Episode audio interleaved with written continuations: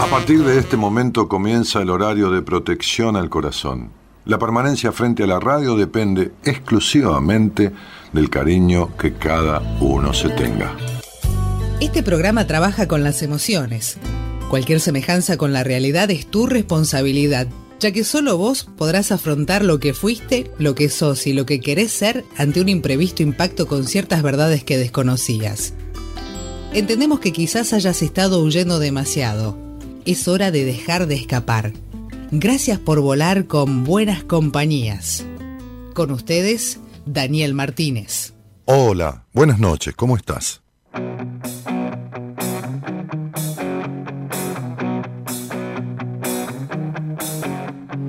Hay la teoría que demuestra que la vida es una apuesta que ganamos al nacer. ahí llegamos. Basta de la canción eso es. Estoy buscando. Gerardo, tengo retorno. Me escucho a mí mismo. Ahí está.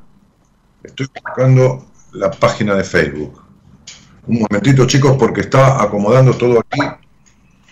Tengo que encender. Estoy hoy, esta noche, con una, dos, tres, cuatro, cinco, cinco pantallas para poder hacer la transmisión.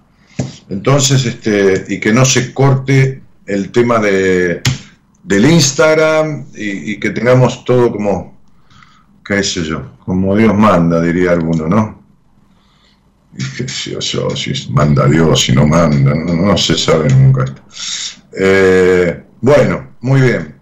Estela Cena desde Uruguay, la gente saluda. Lo escuché por primera vez el lunes, es una gran persona. Sí, Nancy, porque soy una gran persona porque mido un metro noventa y seis.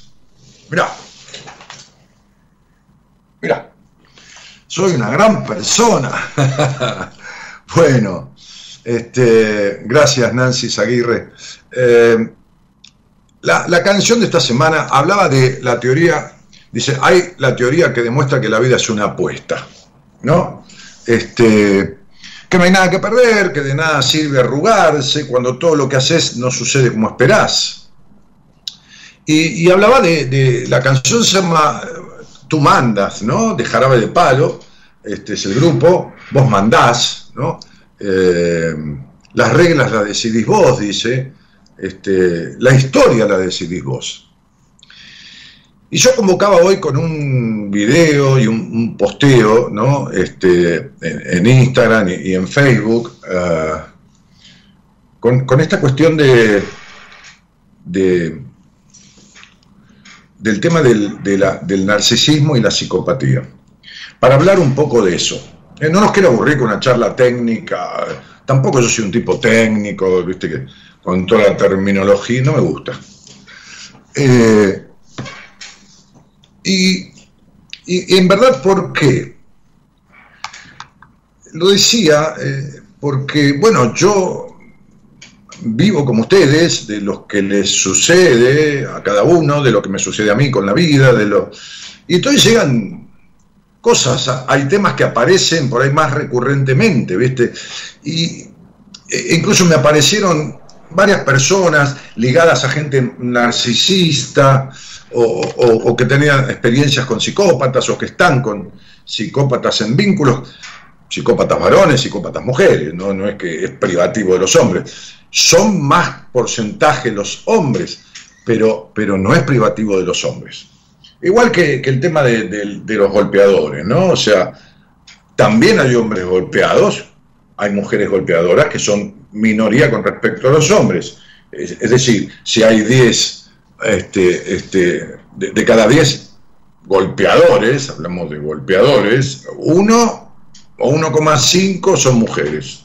¿eh? El 15%, el 85% son varones, pero existen las mujeres narcisistas, vaya si he tenido, el otro día atendí un, un muchacho ya de más de 30 años del exterior con una madre narcisista, patológicamente perversa de todas formas, este, y bueno, nada, eh, su madre, ¿no? Eh, es más, él me dijo, he leído tanto que creo que mi madre, entonces yo le empecé a preguntar el nombre de la madre, le pregunté algunas conductas que podía tener y hice y vi la numerología de la madre y evidentemente todo daba con una infancia, le pregunté a él si conocía a sus abuelos y todo, con una infancia que había producido, ¿eh? porque, a ver, en estas cosas del narcisismo, de, la, estas cosas de las patologías, de las psicopatologías, es decir, de lo que ya entra dentro de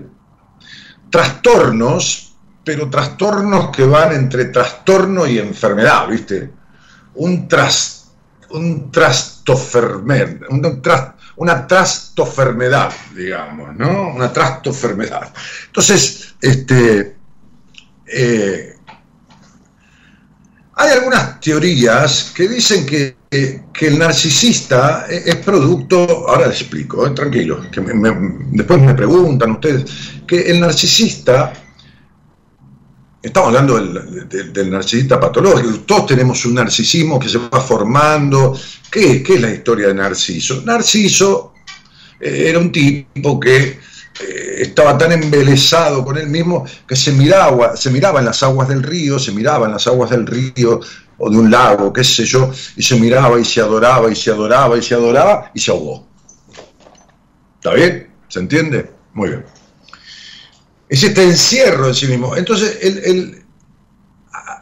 hay, hay la idea bastante difundida, cada maestrito tiene su librito, yo después les doy mi opinión, de que el narcisismo es más bien la conjunción entre lo genético y eh, el entorno, o sea, lo epigenético. Sabemos que una ciencia se llama genética, que estudia al individuo, sus genes, lo que trae, lo que, fenómeno, este, las tendencias, qué sé yo, y lo epigenético, que es lo de la afuera. Miren, cuando la epigenética, que es lo familiar y lo ambiental, no existía, ya este señor, que se llamaba, se, llama porque trascendió a través de su obra, Sigmund Freud, que yo lo cito mucho, no porque yo sea eh, un acérrimo psicoanalista, o sea, o adherente a la corriente psicoanalítica, no, lo siento mucho porque allá se inició gran parte de todo.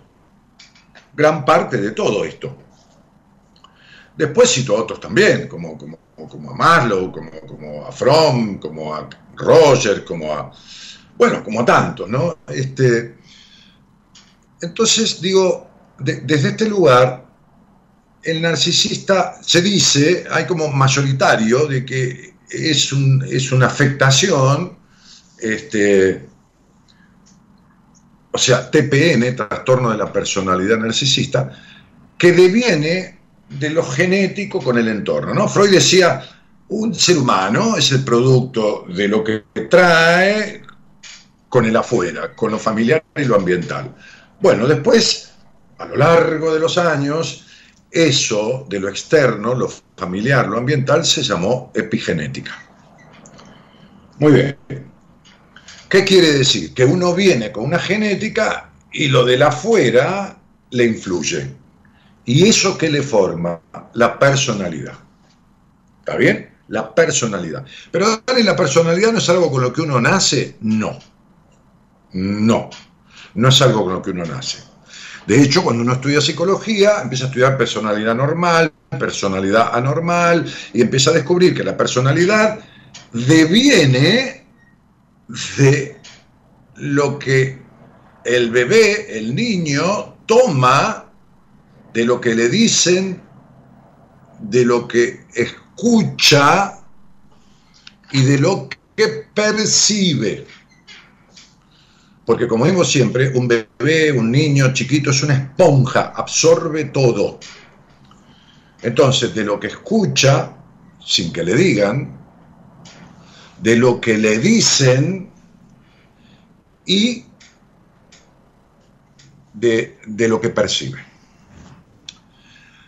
Ahora bien, estos sectores de la psicología, de la psiquiatría, por ahí que dicen ¿eh? este, que, que el narcisista se genera a través de eso, muchos dicen, muchos dicen, una parte dice, que el psicópata es genuinamente genético, o sea que el tipo nace con la tendencia a psicopatía y la desarrolla. Yo, y muchos como yo, mucha gente, bueno, la gente de mi equipo, desde, desde, mi psiquiatra, el psiquiatra con el cual trabajo cuando hace falta una interconsulta con un paciente, los psicólogos, consideramos lo contrario. Consideramos que la psicopatía también, también tiene una composición entre una tendencia y el entorno en el que se cría. Hay una película que habla de eso y que está divina, este, que se llama El Contador con Ben Affleck, que ustedes la ven y van a ver cómo, producto de una situación de quiebre con la madre y, de, y después lo que el padre hizo con esos hijos, este, qué sé yo, con la mejor intención de que se defiendan en la vida, generó dos psicópatas. ¿eh? Entre cierto momento de la película que tiene que ver con la madre y lo que continúa que tiene que ver con el padre. ¿eh?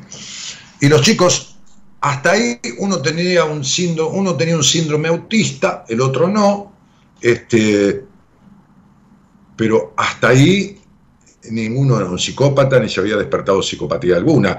Les aclaro que, hablar de psicopatía es hablar de los 15 años, 14, ya se empiezan a manifestar conducta. Bueno, pero vamos a ver qué, qué, en qué consiste cada cosa. ¿Por qué? Porque he visto muchas personas en la consulta y que es difícil salir, muy difícil salir, pero cuando se sale, resulta que en lo común de las terapias, no trabajan luego que se logró sacar a la persona de esa situación de entrampamiento con un narcisista patológico o con un, con un este, este, este psicópata, no se trabaja para quitar de esa persona, de la víctima, digamos, lo que la llevó a vincularse tan distorsivamente.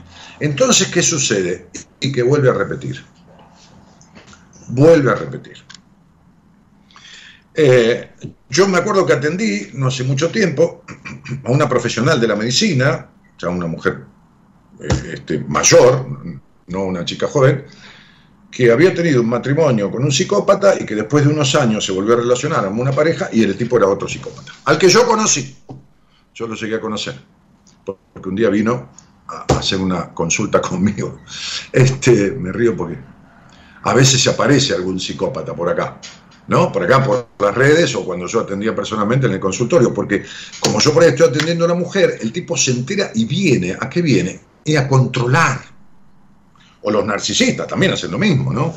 A controlar, a ver con quién la mujer se está tratando, a tratar. Y, vienen con un manto, ¿no? Ambos dos son muy manipuladores, ¿eh? Tienen cosas en común el narcisista con el psicópata y viceversa, y tienen cosas totalmente diferentes. Por eso les quiero explicar. Bánquense un poquito, aguanten un ratito.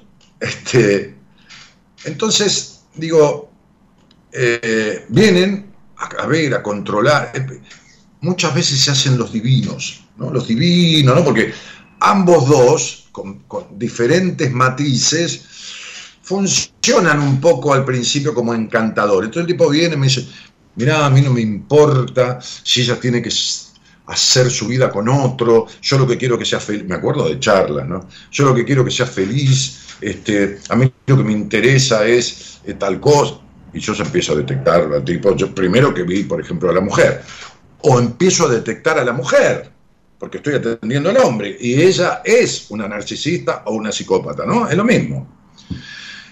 Eh, en la época que yo atendía, eh, en entrevistas atiendo a cualquiera, a varones y mujeres, pero después en procesos, tengo tanta demanda con respecto a lo femenino, por las cosas que yo trato, que son bastante difíciles de encontrar, en tratamientos terapéuticos que, bueno, no tengo lugar para los varones en general, por ahí empiezo un proceso con ellos y después los derivo a alguien del equipo.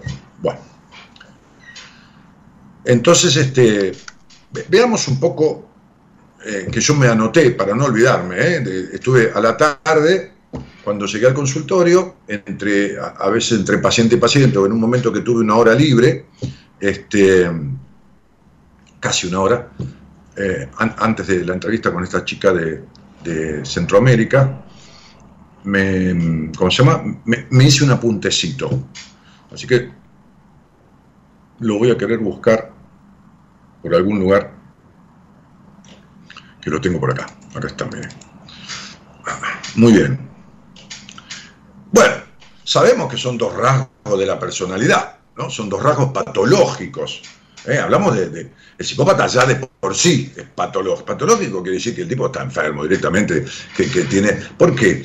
Eh, porque hay un problema con, diferentes actitudes con respecto a sus acciones, que ya lo vamos a ver, ¿no?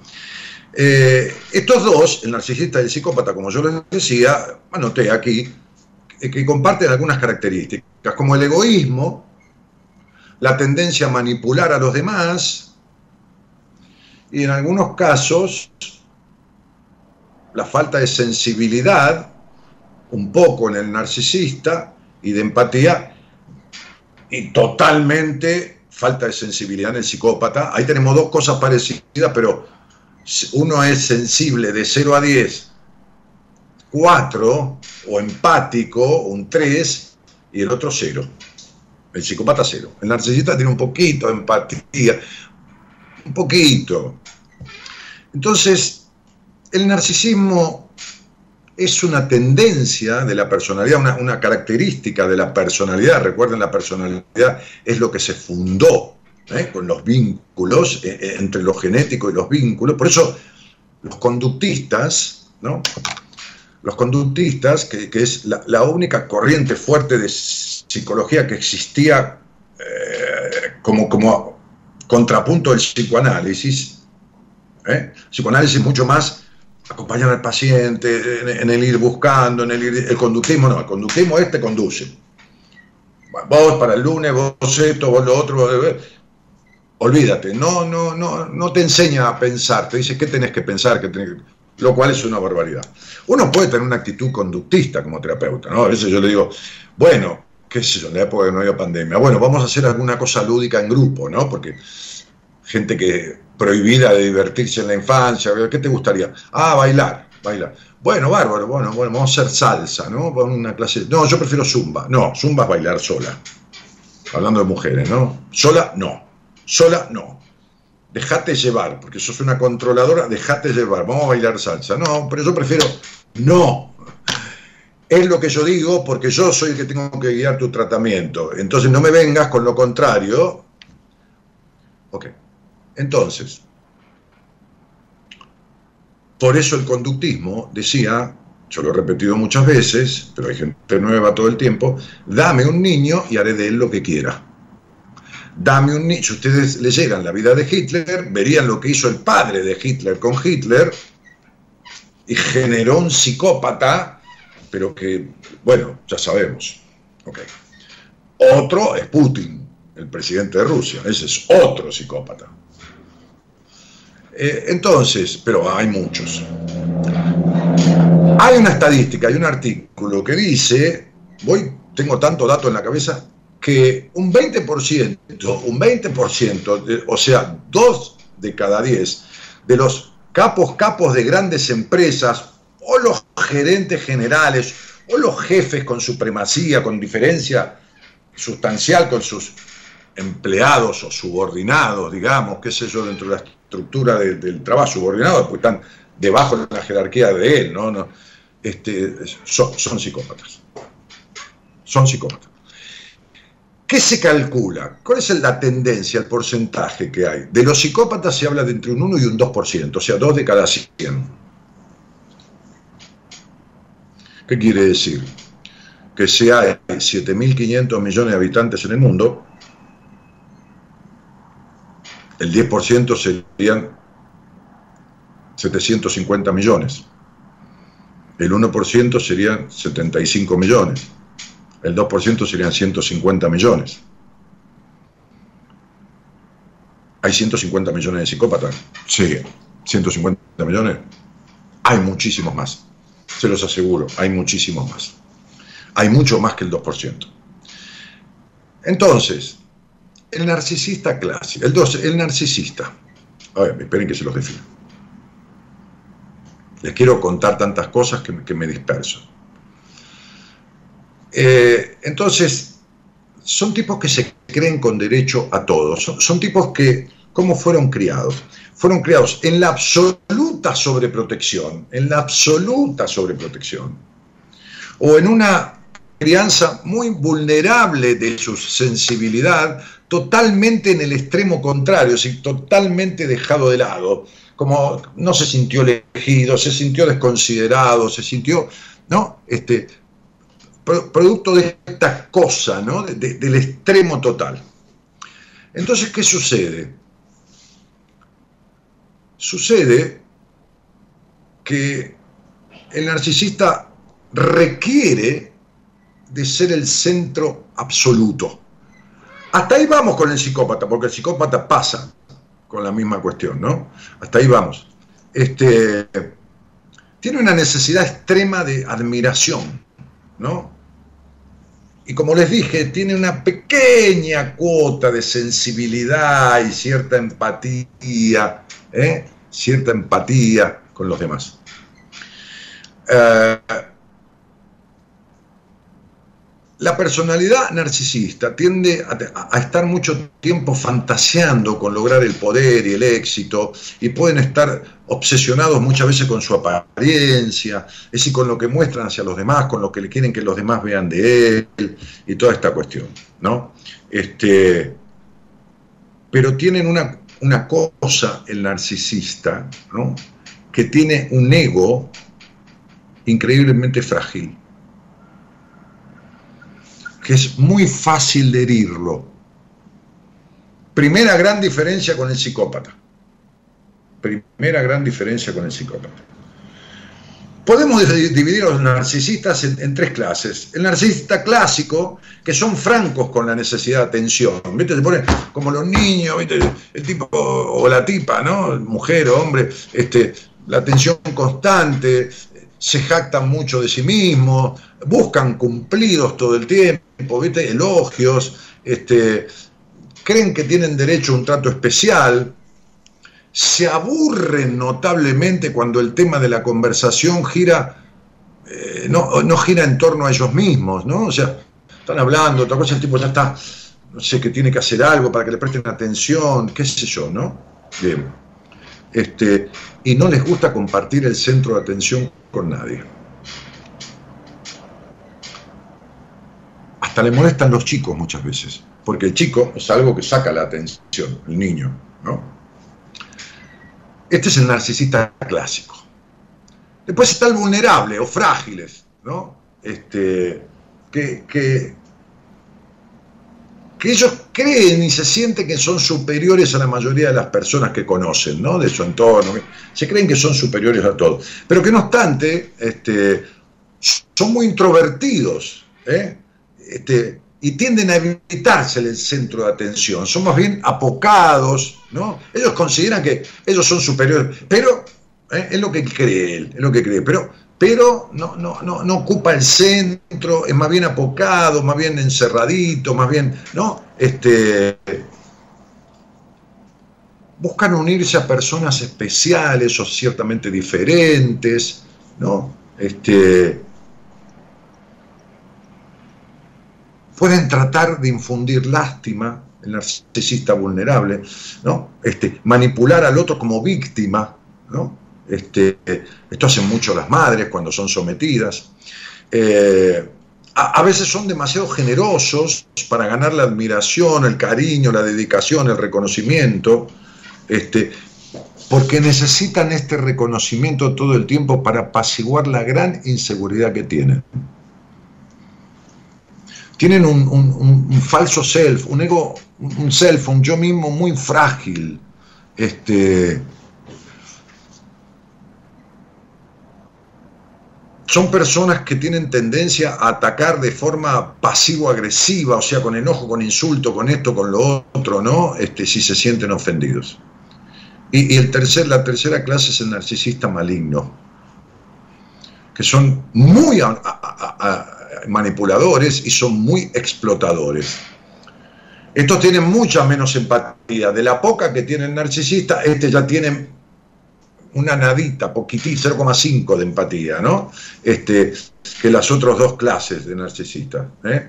Este, tienen rasgos sociopáticos, ¿no? Ya, no, ya no empatizan, ¿no? Ya prácticamente, ¿no? Tienen sentido de la crueldad que los diferencia de los otros dos clases. ¿eh? Este, el, objetivo de los narcisistas malignos que le pusimos es dominar y controlar, utilizan el engaño, este, con cierta falta de remordimiento, ya están casi pisando la psicopatía. ¿Qué pasa con el psicópata? El psicópata, ahora le voy a decir quiénes son las víctimas de estos tipos, ¿no? El psicópata es, o la psicopatía, es un trastorno antisocial de la personalidad, ¿no? Eh, que se suele diagnosticar, muy, que empieza a aparecer los síntomas muy temprano, en la adolescencia, inclusive en la pubertad.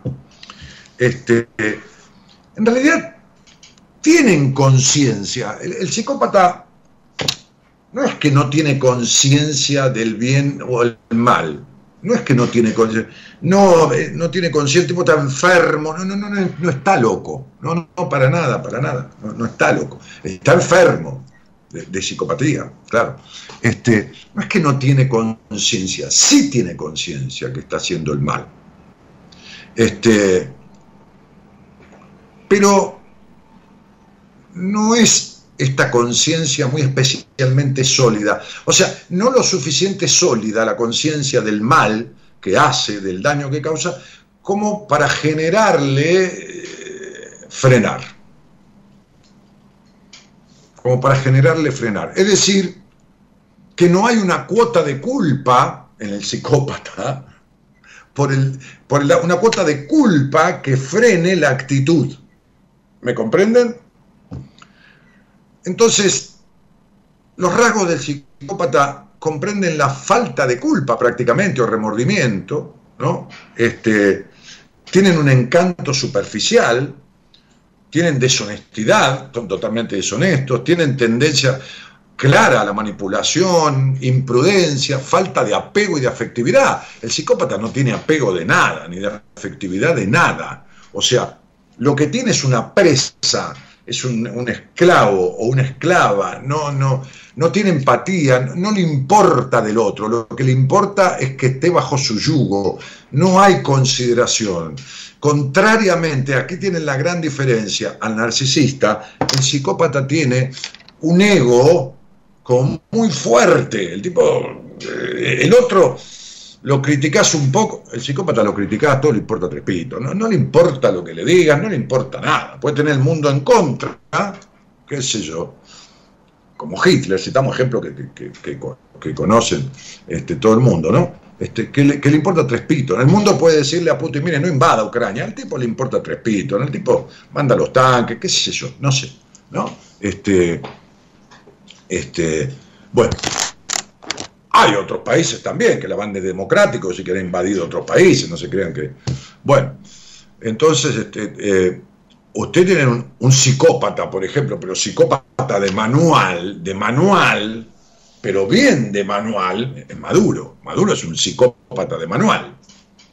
El tipo te puede decir que habla con un pajarito y que el pajarito es el alma de, de Chávez, no, no, estoy hablando políticamente de nada, ¿eh? yo estoy hablando de psicología, ¿eh? que no se enganchen lo que creen que porque, qué sé yo, que el gobierno apoya a Maduro y yo estoy en contra, no empiecen a fantasear ni a paranoiquearse porque no tiene nada que ver. ¿eh?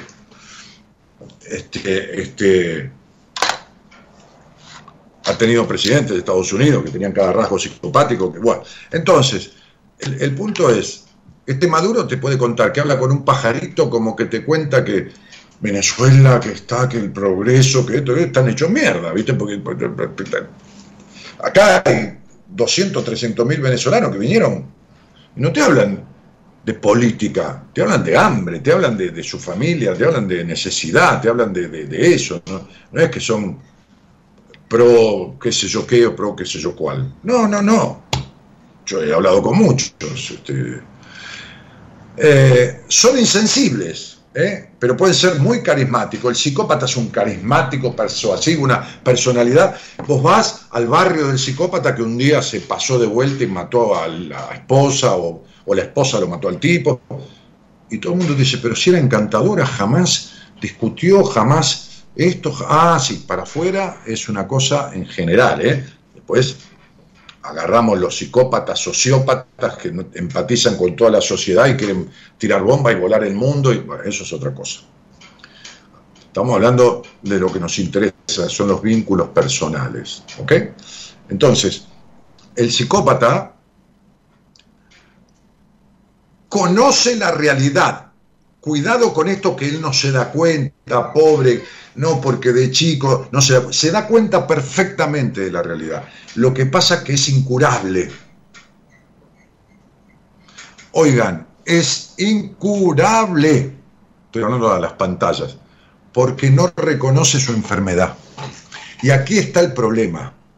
No reconoce. Yo el otro día hablé con un tipo narcisista que tuvo una entrevista conmigo y le expliqué de dónde venía este narcisismo patológico que tiene, apocado, de baja confianza en sí mismo, le gustan muchísimo las mujeres y, tuvo sexo recién a los 28 años, 30 años. Muchos narcisistas tienen disfunciones sexuales muy fuertes. Algunos psicópatas también, pero los narcisistas muy, muy, muy, muy patológicos, tienen disfunciones sexuales, eyaculaciones precoces, ¿no? Toda esta cuestión. Porque el narcisista es muy aniñado, arma una personalidad, pero es muy frágil adentro. No se olviden que fue el niño sobreprotegido y el sobreprotegido siempre se siente un estúpido, siempre se siente un incapaz, siempre, hasta que no lo arregla, ¿no? No quiere decir que va a serlo, dije se siente. ¿Por qué? Porque nació y creció en el mecanismo y así le queda grabado, que todo le fue dado. Entonces, ¿cuál es la conclusión que queda en el inconsciente? Si me tuvieron que dar todo el tiempo todo, y la, la, sobreprotección es te doy esto, te doy lo otro, eh, eh, no te dejo ni pedir nada, que ya te estoy cubriendo la necesidad, entonces siente que es un inútil, porque todo se lo tuvieron que dar, todo se lo tuvieron que proveer. Yo le decía a un padre el otro día, que tiene una hija que estudió y se recibió de algo que este padre necesitaba, precisaba. Este, este, la, hija se maneja con las artes visuales y él quería hacer un par de videos. Se los pidió a la hija hace como dos o tres meses y la chica le apareció con que estaba haciendo un trabajo en donde ganaba, él le da a la hija 60 mil pesos mensuales. Y la hija le apareció, papá, conseguí una, no sé qué trabajo para no sé quién, que me van a dar por 10 días de trabajo 12 mil pesos. El padre está dando 15 mil pesos por semana, porque sí, para nada. Ya es mayor de edad, ya se recibió. Y yo le dije, estás criando una estúpida. Estás criando una estúpida. Y es así. Entonces, digo, el psicópata no tiene cura, hablamos de, no el tipo que psicopatea, todos psicopateamos un poco a alguien que... Todos somos un poco paranoicos, todos nos perseguimos, todos somos un poco melancólicos a veces, todos somos un poco maníacos a veces. Eso es parte del equilibrio lógico del estado que se necesita, como explico siempre, para escaparse de la angustia de la muerte. Uno está todo el tiempo con esto, con que quiere cambiar el auto, que quiere esto, uy, qué pena que me pasó esto, que sufre un poco, que después está triste, que después se alegra, que después me se persigue con tal cosa, que se persigue con tal otra, que después hace que otro se persiga. El problema es cuando hay todo de algo. Entonces el psicópata, como es todo de no empatía, todo de no culpa, todo de... Entonces no reconoce, reconoce la realidad, conoce, conoce el daño que está haciendo, pero no acepta que está enfermo. Y como no acepta que está enfermo, no se puede curar. Entonces, ambos dos necesitan ser el centro. El narcisista es muy frágil de ego, es muy frágil de ego, pero se puede tornar agresivo, porque cuando siente una crítica o algo eso, agrede de, muchas maneras, pero además necesita ser el centro todo el tiempo, no soporta que alguien lo sea, no soporta un montón de cosas y es aniñado totalmente y frágil. Enseguida la crítica lo destruye, el, tipo se pone mal o se retrae, hay, narcisistas hay narcisistas retraídos, el psicópata no. El psicópata es convincente, el psicópata es encantador de serpientes, el psicópata es el príncipe azul de toda mujer o la princesa encantada de todo hombre. Al principio, después chao. Ahora, ¿quiénes son presas de estas personas? Los melancólicos. Básicamente los melancólicos. Los que viven en este estado, que ya les voy a hablar de este tema, no hoy porque los voy a aburrir, este, que estuve trabajando sobre eso también, de lo que se llama, de lo que se llama desde los, desde sufi, que eran, digamos, la parte filo religiosa, filosófica religiosa del Islam, pero, pero, pero los hindúes también. Después en, Juan de la Cruz, un, monje carmelita descalza, este, escribió un poema con este título, pero esa, esta frase que les voy a decir este, viene de muchísimo antes, de muchísimo antes. Que es una frase que describe un estado emocional, estamos hablando del siglo VII, ¿eh? de hace, qué sé yo, mil, 1500 años. Este, como, como lo que yo detecto de su origen, ¿no? que describe un estado emocional que obliga a la transformación. La psicología, la psiquiatría, eh, la, instagramía, todo el mundo habla de cambio. Y yo vengo hablando de transformación hace muchos años. A ver, no es que yo venga a querer ser del mundo. No, no, no, no. Es que no sirve el cambio para nada. Estamos claros, esto de cambiar, tener que cambiar, no, tener que cambiar, este, tener que cambiar qué Cambiar es de afuera, cambiar es me voy del país, pero me llevo el problema dentro. Cambiar ese es el cambio, me voy del país. Pero el problema, el conflicto, el trauma, te lo llevas con vos. este postulado que tiene que ver con el Islam, que está con el Corán, que tiene que ver anteriormente con los hindúes, que tiene que ver con decenas de siglos atrás, que tienen que ver con los religiosos del 1500, se llama la noche oscura del alma. La noche, y ese, esa oscuridad del alma, no digo oscuridad por algo perverso, ese vacío, esa oscuridad del alma, a la que la gente se aferra, mucha gente y cree que es así, que nació así, que, que yo le, le he llamado siempre vacío existencial. Esa oscuridad del alma es como una campana que suena cuando íbamos al recreo, que sonaba el timbre del colegio, una campana que suena que está pidiendo una... La persona que se anima a trabajar desde ese vacío del alma, lo primero que le viene después de un trabajo en terapia donde se sepa trabajar eso es un arrepentimiento terrible por no haberlo hecho antes. Porque lo que empieza a sentir como forma de vida, yo le sacaría pacientes al aire todo el tiempo, lo que empieza a sentir como forma de vida, para, para que se manifestaran diciéndolo, como estado emocional, ¿cómo puede ser que yo haya estado con esto toda mi vida? ¿no?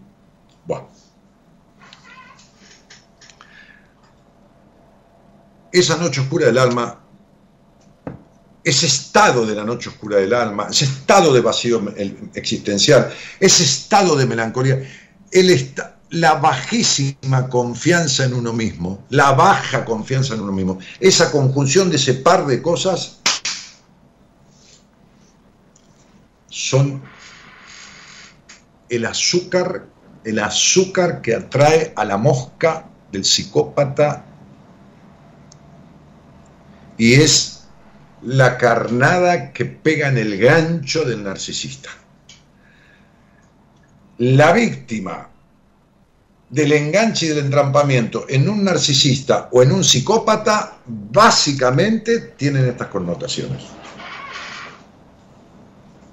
Básicamente tienen estas connotaciones.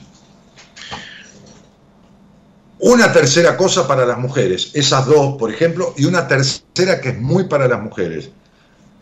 La culpa sexual combinada, la culpa en la sexualidad combinada con, con alguna de estas cuestiones, la muy baja confianza o ese vacío existencial, esa falta de plenitud, es la tercera cosa que ya completa el hecho. ¿no? Entonces, a un tipo aniñado narcisista o a un psicópata castrador. Porque ni el narcisista ni el psicópata soportan una mujer con sexo sanamente libre. Por lo tanto, jamás van a colaborar o, coayudar. el narcisista, eh, sea cual fuere, prácticamente ni se da cuenta de lo que le pasa a una mujer en el sexo. Ni se da cuenta. puede estar 10 años atendí un tipo de 10 años que hablé con él, yo conocí a la mujer porque fue paciente mía, y después él me vio a mí, porque estaban en tren de separación, este, y le dije, vos no sabés lo que le pasó a tu mujer en el sexo durante los 10 años de que estuvieron casados. Vos no sabés si sentía, si no sentía, si sufría. No, me ponía cara como, no tengo ni idea. Y el psicópata prohíbe. Yo atendía a una mujer casada durante 20 años con un psicópata, maltratante, golpeador, que le tapaba la boca. Yo les puedo contar lo que quieran de casos. ¿eh? Si, me pusiera a inventar, no se me ocurriría tanto. Si me pusiera a inventar, no se me puede ocurrir tanto. Le tapaba la boca cuando tenía sexo, porque no soportaba escucharla ni gemir. Porque ella tuvo algún gemido cuando tuvieron las primeras relaciones sexuales y el tipo se puso prácticamente violento, dijo eso es de puta, y esto y lo otro, y le empezó, y le tapó la boca, y desde ahí le siguió tapando la boca, hasta que ella no gimió más. Bueno, a grandes rasgos, sin entrar en pequeñas particularidades ni tecnicismos, esto es lo que tenía para explicarles sobre esta cuestión. Eh, ¿Ahora qué pasó? Se, paró el Instagram. O, a ver, eh, díganme una palabra ahí en Instagram, a ver si, si está funcionando, se pausó, porque ya me pone loco este aparato.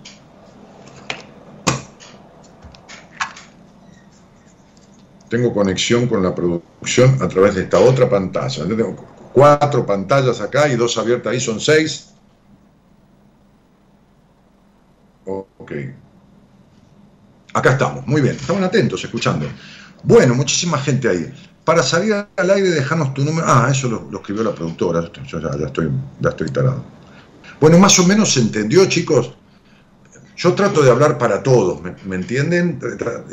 Alguno por ahí está estudiando psicología y, dice, ¿y este tipo que me cuenta? ¿no? Porque está en quinto año. Yo trato de hablar para todos. ¿eh? He atendido, me acuerdo que una vez cuando yo atendía en mi casa, que no, estaba, no me había casado, no estaba en este consultorio, este, atendí a una mujer, psicóloga, de unos 45 años, del Gran Buenos Aires, no voy a decir la localidad ni nada, que, por decir de ella misma, este, era, era, era como requerida, o sea, tenía, digamos, cantidad de pacientes, ¿no? Estaba casada con un psicópata hacía 20 años. No se podía salir de la, de ese entrampamiento. Este, bueno, muy claro, dicen ahí, muy buena explicación. Bueno, es esto. Ahora, si alguien quiere hablar conmigo, porque ya vamos de lo general, de lo general a lo particular. Si alguien quiere hablar conmigo de esto, si alguien fue víctima de esto, porque cuidado que si no es casual. Cuidado chicos y chicas, chicos y chicas, porque he atendido varones entrampados, golpeados por una mujer, encerrados por una mujer. La otra, vez, hace cosa de 15 días, atendí a un muchacho de 30 y, no, de 40 años, 30 y pico de años, que cuando promediaba la entrevista, más o menos la media hora de la entrevista con él, le dije, decime una cosa, te hace pregunta puntual. ¿Cuánto hace que no salís con tus amigos por ahí?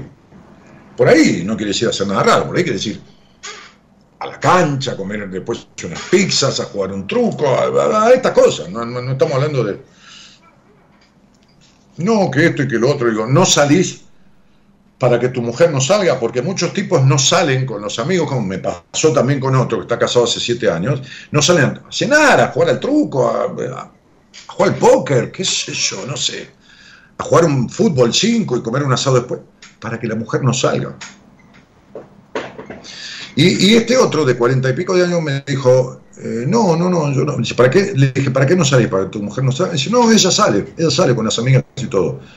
¿Y vos? No, pero si yo salgo, ¿sabes qué pasa? Me hace un quilombo bárbaro. Si salgo, tengo quilombo, entonces prefiero no salir. ¿Entienden? Eso es una narcisista. Eso es una narcisista. Bien patológica. Ella tiene que ser el centro y el tipo está sometido adentro. Bueno, de eso hay. Ahora, ¿eso se arregla? Sí, se arregla divinamente. ¿Qué? ¿Lo de ella? No, tiene que venir aceptar y todo. No, lo de la víctima. Porque si no, la víctima repite. No es casualidad. Ay, de casualidad, qué mala suerte que tengo, me tocó un psicópata. No, no es mala suerte. Tenés lo necesario para atraerlo, si te quedaste. El problema no es que uno conozca a alguien que tiene actitudes de psicópata o actitudes narcisistas. Pero puede pasar a mí, puede pasar a cualquiera. Yo un tipo que es un estafador, que eh, este, este consistorto, este tipo, y todo lo que están con él, el, contador de él, estaba leyendo, tiene ah, sanciones del, Colegio de Contadores, un pedido de quiebra en el año... Bueno, qué sé yo. En fin, pareciera ser que es un tremendo psicópata. Pero, digo, uno puede conocer, el problema es si uno se queda si uno se queda, si uno conoce un psicópata, se queda entrampado en la situación, se queda para ser maltratado psicológicamente, golpeado, un narcisista y se queda, y el narcisista tiene que ser el centro y el otro está todo el tiempo alrededor, proveyéndolo. El problema es si uno se queda. Que se arregla la causa que lo llevó a uno a engancharse en esos vínculos enfermizos, sí, se arregla perfectamente. ¿Estamos de acuerdo? Bueno, yo voy, Silvina Rodríguez dice, y narcisista, no sé qué dijiste, mi amor. Dice, sí, corroborando muchas situaciones de convivencia con un psicópata en etapa de transformación hace algunos años. Bueno, ¿qué es etapa de transformación hace algunos años? ¿Llevas años de terapia para, y todavía no resolviste esto?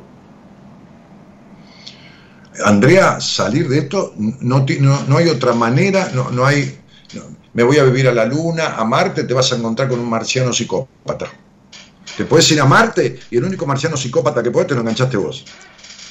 No hay otra manera que un proceso en psicoterapia, no hay otra forma. No hay otra forma que un proceso en psicoterapia. No hay otra forma. Acá no hay pastilla, acá sí que no hay pastilla, acá no hay nada de eso. Acá no hay nada de eso. ¿Estamos? No hay nada de eso de verdad, ¿eh?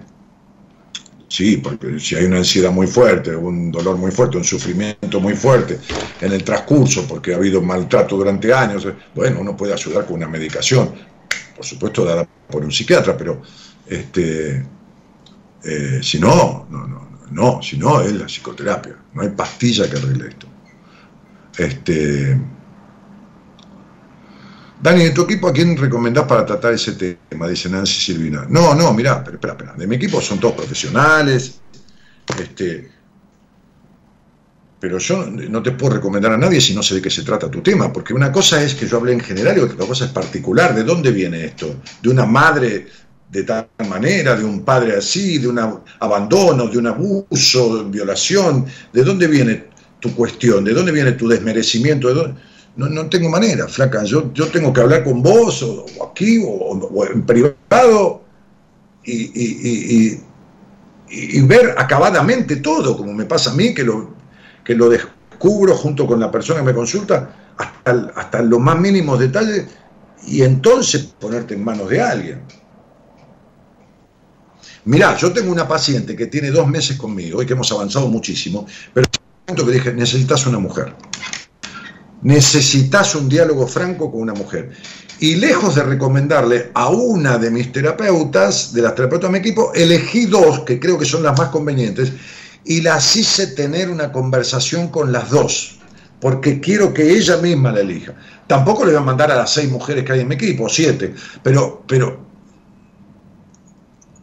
teniendo en cuenta determinadas cosas, vi que dos de las profesionales de mi equipo tenían puntos en común que le podían servir. Entonces dije que ella lo decida. En la mayoría de los casos yo derivo y en la mayoría de los casos, por suerte, con precisión. Pero hay muchas situaciones en que lo hago hablar con dos terapeutas de mi equipo. Muchas es una de cada diez. Una de cada diez. Bueno, muy bien. Hola, buenas noches. ¿Hay alguien ahí? ¿Hay alguien ahí? Hola, hola. Sí, hola, ¿cómo te va? Sí, ¿cómo te va? Eh, bien, mi nombre, mi nombre es Mayra, de San eh, Juan. espera un segundo, espera un segundo. Elo, estoy con el otro celular para que me pasen los datos de ella, ¿eh? ¿eh? Sí, tu nombre es Maida, ¿de dónde sos? De San Juan. De San Juan. Maidita, este, ¿y desde cuándo escuchás buenas compañías o qué sé yo? Eh, hace muchísimos años, una vez te fui a ver a un taller en San Rafael cuando hacías los talleres Sí. y me ayudó un montón en ese momento y, y bueno, siempre te escucho, por ahí hay lapsos en, eh, en los que no, pero bueno, cuando necesito ayuda te escucho mucho. Está muy bien, sí, que vas a estar escuchándome todos los días. Eh, ya- ni yo hago radio todos los días ya, cada vez estoy haciendo menos radio, hago dos veces por semana y además este me aburriría yo de escucharme a mí mismo todos los días, imagínate vos. Este, así que, bueno, ¿y con quién vivís? Yo vivo en la casa de mis padres. Eh, Bueno, tengo un lugar para vivir, pero no me voy. No entendí, ¿tenés Viví- cómo? O sea, eh, me casé a los 18 años y mm, tengo un lugar donde vivir, tengo un departamento, pero no vivo ahí, vivo ahora con mis padres, Bueno, pero por decisión mía. y, y decime, amor, ¿te casaste a qué edad? A los 18 y cuánto tiempo estuviste casada? Nueve años. Eh, Muy bien. en ese lapso, o sea, eh, como a los 21 años, eh, el que era mi esposo tuvo un accidente que quedó cuadripléjico Ajá. y eh, es una persona hoy en día depresiva, eh, pero siempre fue depresivo antes del accidente, ya, ya tenía ciertos rasgos, eh, de- digamos, de, de antisocial y todo eso, Sí. ataques de pánico y todo, un montón Ajá. de cosas que, que bueno, lo mismo me casé, bueno, y después con el accidente este se acentuó más su, su depresión. Su padre es un depresivo crónico. Mira vos. Eh, y ahora, bueno, me encuentro en una relación, estoy yendo a terapia hace casi un año que voy y mm, según mi terapeuta me ha dicho que estoy en una relación con una persona que tiene rasgos psicopáticos y la verdad que no sé cómo cómo salir, eh, él me dice que Pero espera un poquito, espera, espera, espera. que tengo Tu terapeuta te dijo eso. Vos reconoces Sí. que es así, porque viste, el terapeuta no es el dueño de la vida de nadie. Él estima eso. Vos le habrás dado pautas del comportamiento de él y él arrimó esa cuestión. Sí. Vos coincidís. Sí, por claro, no he contado todo todo, pero lo poco que he contado él me dijo eso. Ahora, momento. Yo les pregunto a ustedes lo siguiente, ¿no? A ustedes, a todos en general. Estas cosas no le pasan generalmente a alguien, o sea, difícilmente lo puedan hacer conmigo, porque como yo armo ahí, pongo el nombre, escucho, Sí. entonces deduzco prácticamente lo que pasa en la vida de la persona. Pero yo, que he visto miles y miles de personas en mi vida, de- de- de- de- a través de, entrevistas durante tantos años y tantos cientos de personas por año y tanta gente en la radio, es muy común, o, o- o bastante común, bastante habitual, que vea que la gente no vuelca todo en terapia. Porque es como si le diera vergüenza, como si esto, como si lo otro. Eh, ir a terapia, ir a psicoterapia, si uno no está como si estuviera frente a su otro yo, como si el otro fuera una parte de uno, como si uno tuviera que hablar con uno y el otro es la imagen de uno, no sirve la psicoterapia. No sirve, le cuento algunas cosas, no muchas. Sí, sí, Pero, eh, eh, no, Mayra, te lo digo no como una crítica, te lo digo como un aporte, ¿entendés? Porque, porque Sí. ¿sabes las veces que yo digo, bueno, este, contame del abuso que tuviste a los siete años, ¿no? Y ahí se queda el otro perplejo. Porque si no, no, no lo va a contar nunca. Y dice, Dani, te cuento esto, vos sos la primera persona que se lo cuento y he tenido tres terapeutas. ¿Sabes las veces que me ha pasado?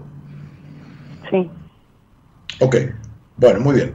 Entonces, vos estuviste un año en terapia, hace un año que estás en terapia, y el terapeuta te dijo y llegó a la conclusión que estás con un psicópata, ¿cuánto hace que te dijo eso?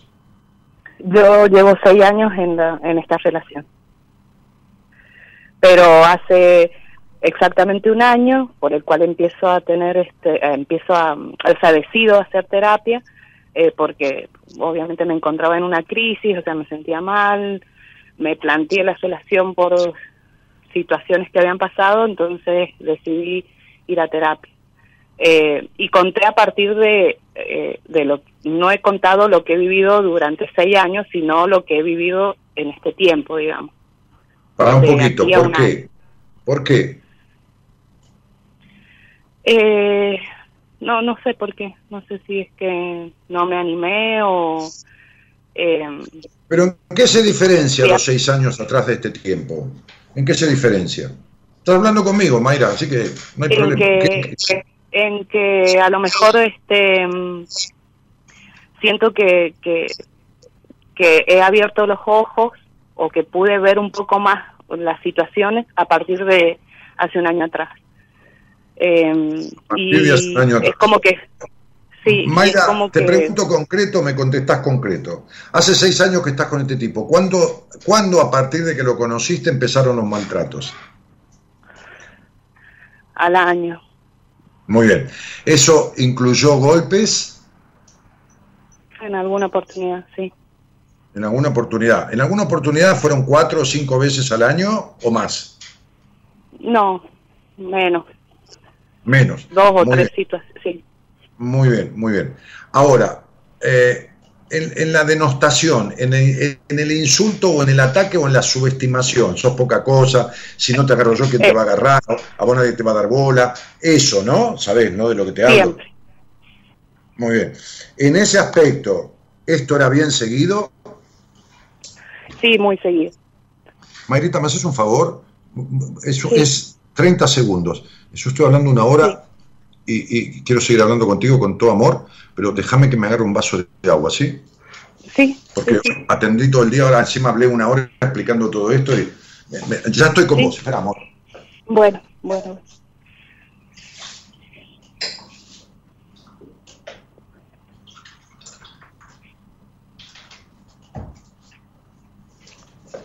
Bueno, acá estoy. Sí. Brindo, brindo porque algún día seas libre, porque nunca lo fuiste ni sabes lo que es la libertad.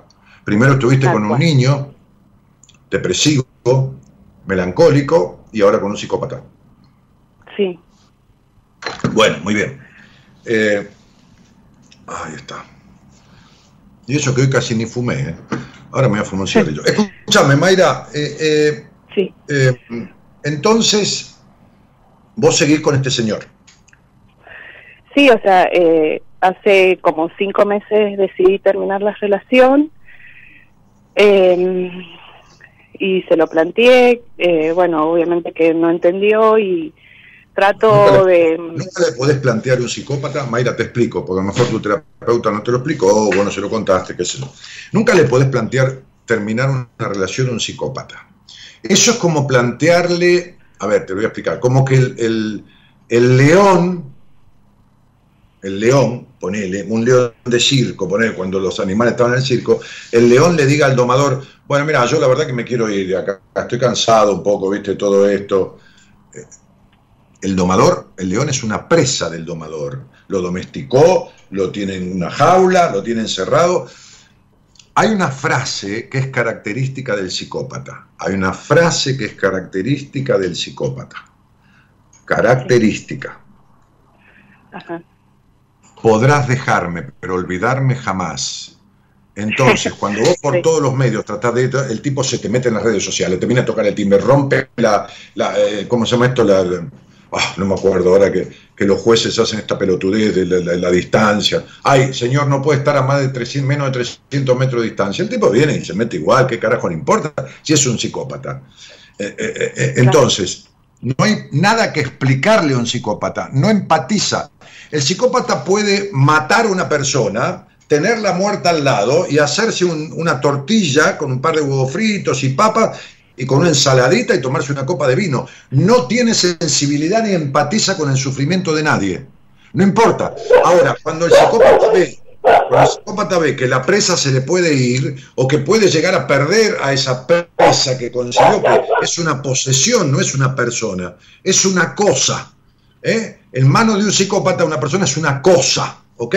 Bueno, entonces cuando ve que se corre peligro, el tipo puede llorar, puede pedir perdón. ¿Te ha pedido perdón o no te ha pedido perdón incluso llorando? Sí, sí, sí, sí.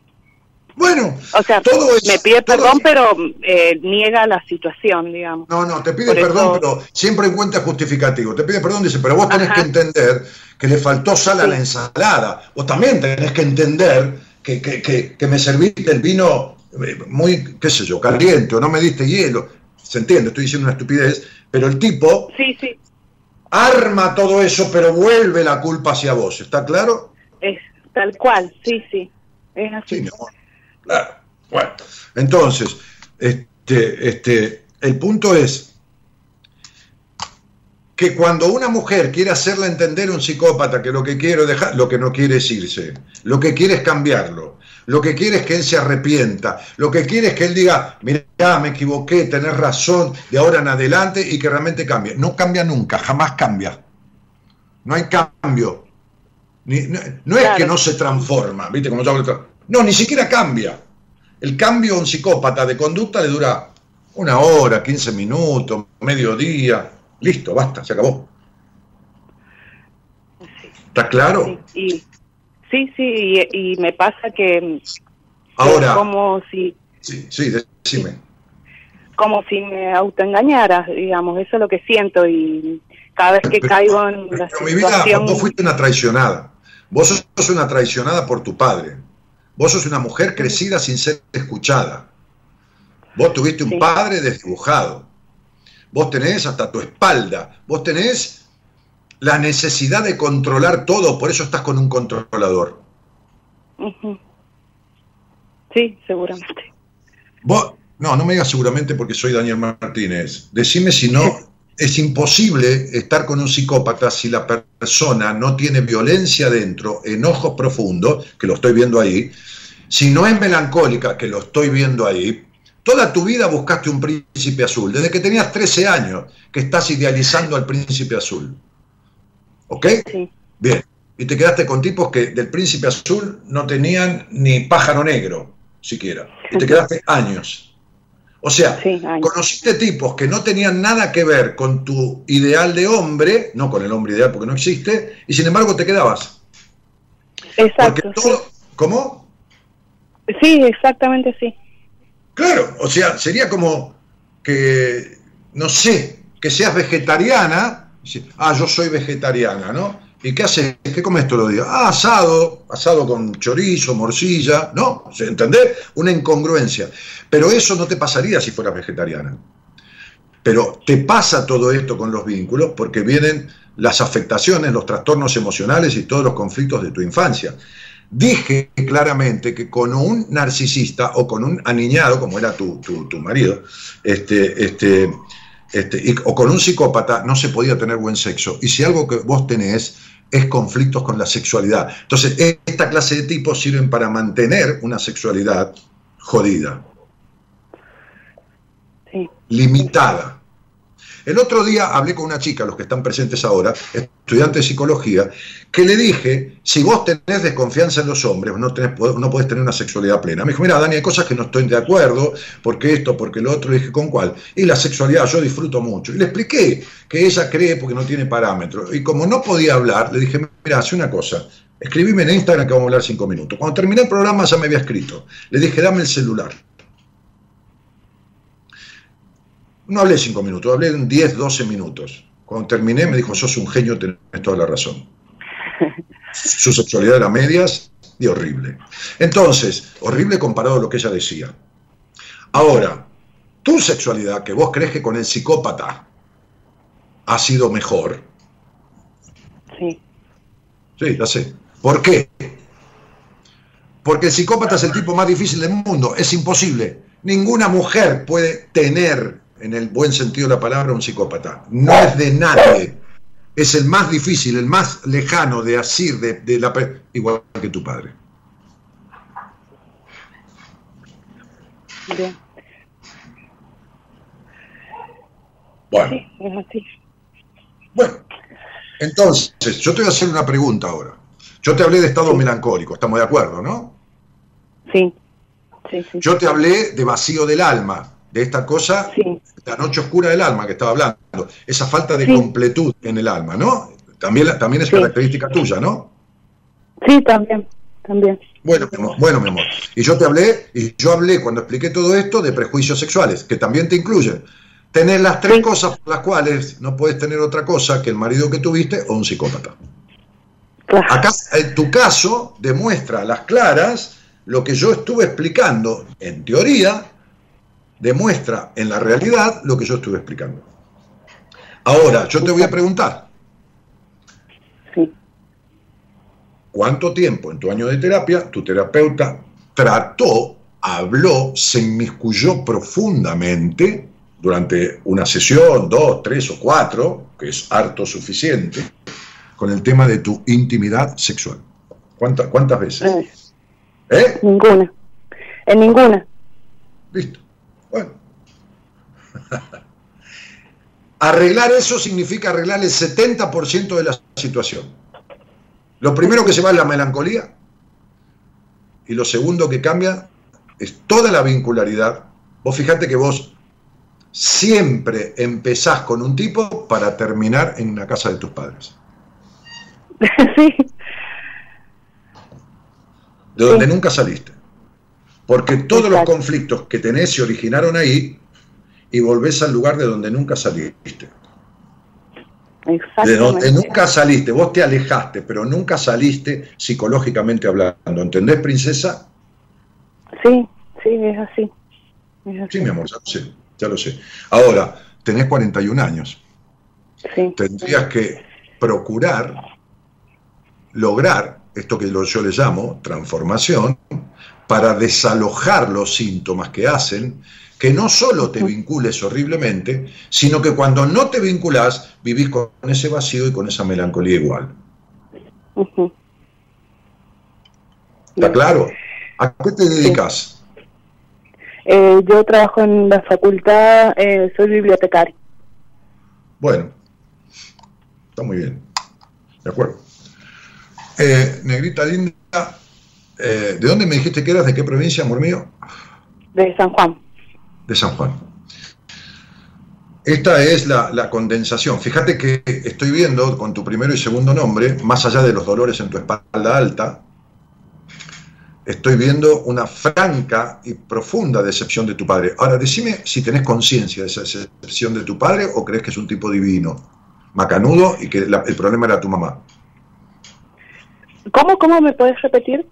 Si vos sos consciente de la decepción que tenés de tu padre o la tenés en el nivel inconsciente, entonces te la explico. Eh, no, no la tengo, no sabía que eh, sí hay cosas a lo mejor que me he planteado de mi relación con mi papá este último tiempo, pero nunca lo vi como una decepción, o sea, siempre pensé que tenía una cuestión que arreglar con mi mamá. Bueno, y te lo acabo de decir, porque lo estoy viendo ahí en tu numerología. Bueno, entonces, las mujeres como vos se van a terapia y se la pasan hablando de la madre. Y el terapeuta tampoco hace el ocultamiento necesario, porque tampoco lo sabe, de dónde viene la decepción del padre. Por eso se repite la decepción con los hombres. Yo te lo voy a explicar muy fácil. ¿Tuviste hermanos? Sí, tengo dos. ¿Varones? Sí, varones y una mujer.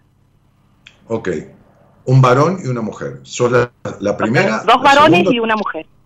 Entonces Yo soy la segunda. Claro, tengo tres hermanos, dos varones y una mujer. Muy bien. ¿Sos la primera, la segunda, la tercera? La segunda, primero es el varón, después sigo yo. Muy bien. ¿Quién es el elegido o la elegida de tu mamá? Eh, los varones. Muy bien. ¿Quién ha sido la elegida o el elegido de tu papá? Yo. Muy bien. Ok. Ahora escucha muy bien esto, que es una pregunta muy simple. Tu papá ha sido mayoritariamente, vos pensá en tu infancia, pensá en tus 12 años, 13 años, 14 años. ¿eh? ¿A, qué edad menstruaste? ¿A los 12 años y medio, entre los 12 y los 13, por primera vez? Sí, sí. ¿Viste? muy bien. Bueno, pues nada. Entonces, este, entonces, este, este, a ver, tu papá fue fundamentalmente, bueno, en una pareja necesita roles, un poco uno es un día el padre de la mujer, otro poco día es el hijo, otro poco día es el cómplice, otro poco día es el, qué sé yo qué, el macho, otro poco día... eh, macho en el buen sentido, ¿no? De, esa mujer hembra, bueno, artera, pero hay matrimonios, muchísimos, que tienen roles fijos, fijos. Entonces, ¿tu papá ha sido el padre de tu mamá o el quinto hijo? El quinto hijo. Fenómeno. Entonces, acá tenemos que no hubo hombre, que no hubo un padre que le dijera a esa madre, frase célebre mía, es una frase célebre mía, básica pero célebre en el sentido que siempre repito lo mismo, ¿viste? Que la frase célebre se repite. nunca le dijo a tu madre, a mi hija no la críes así, déjala en paz. No, nunca.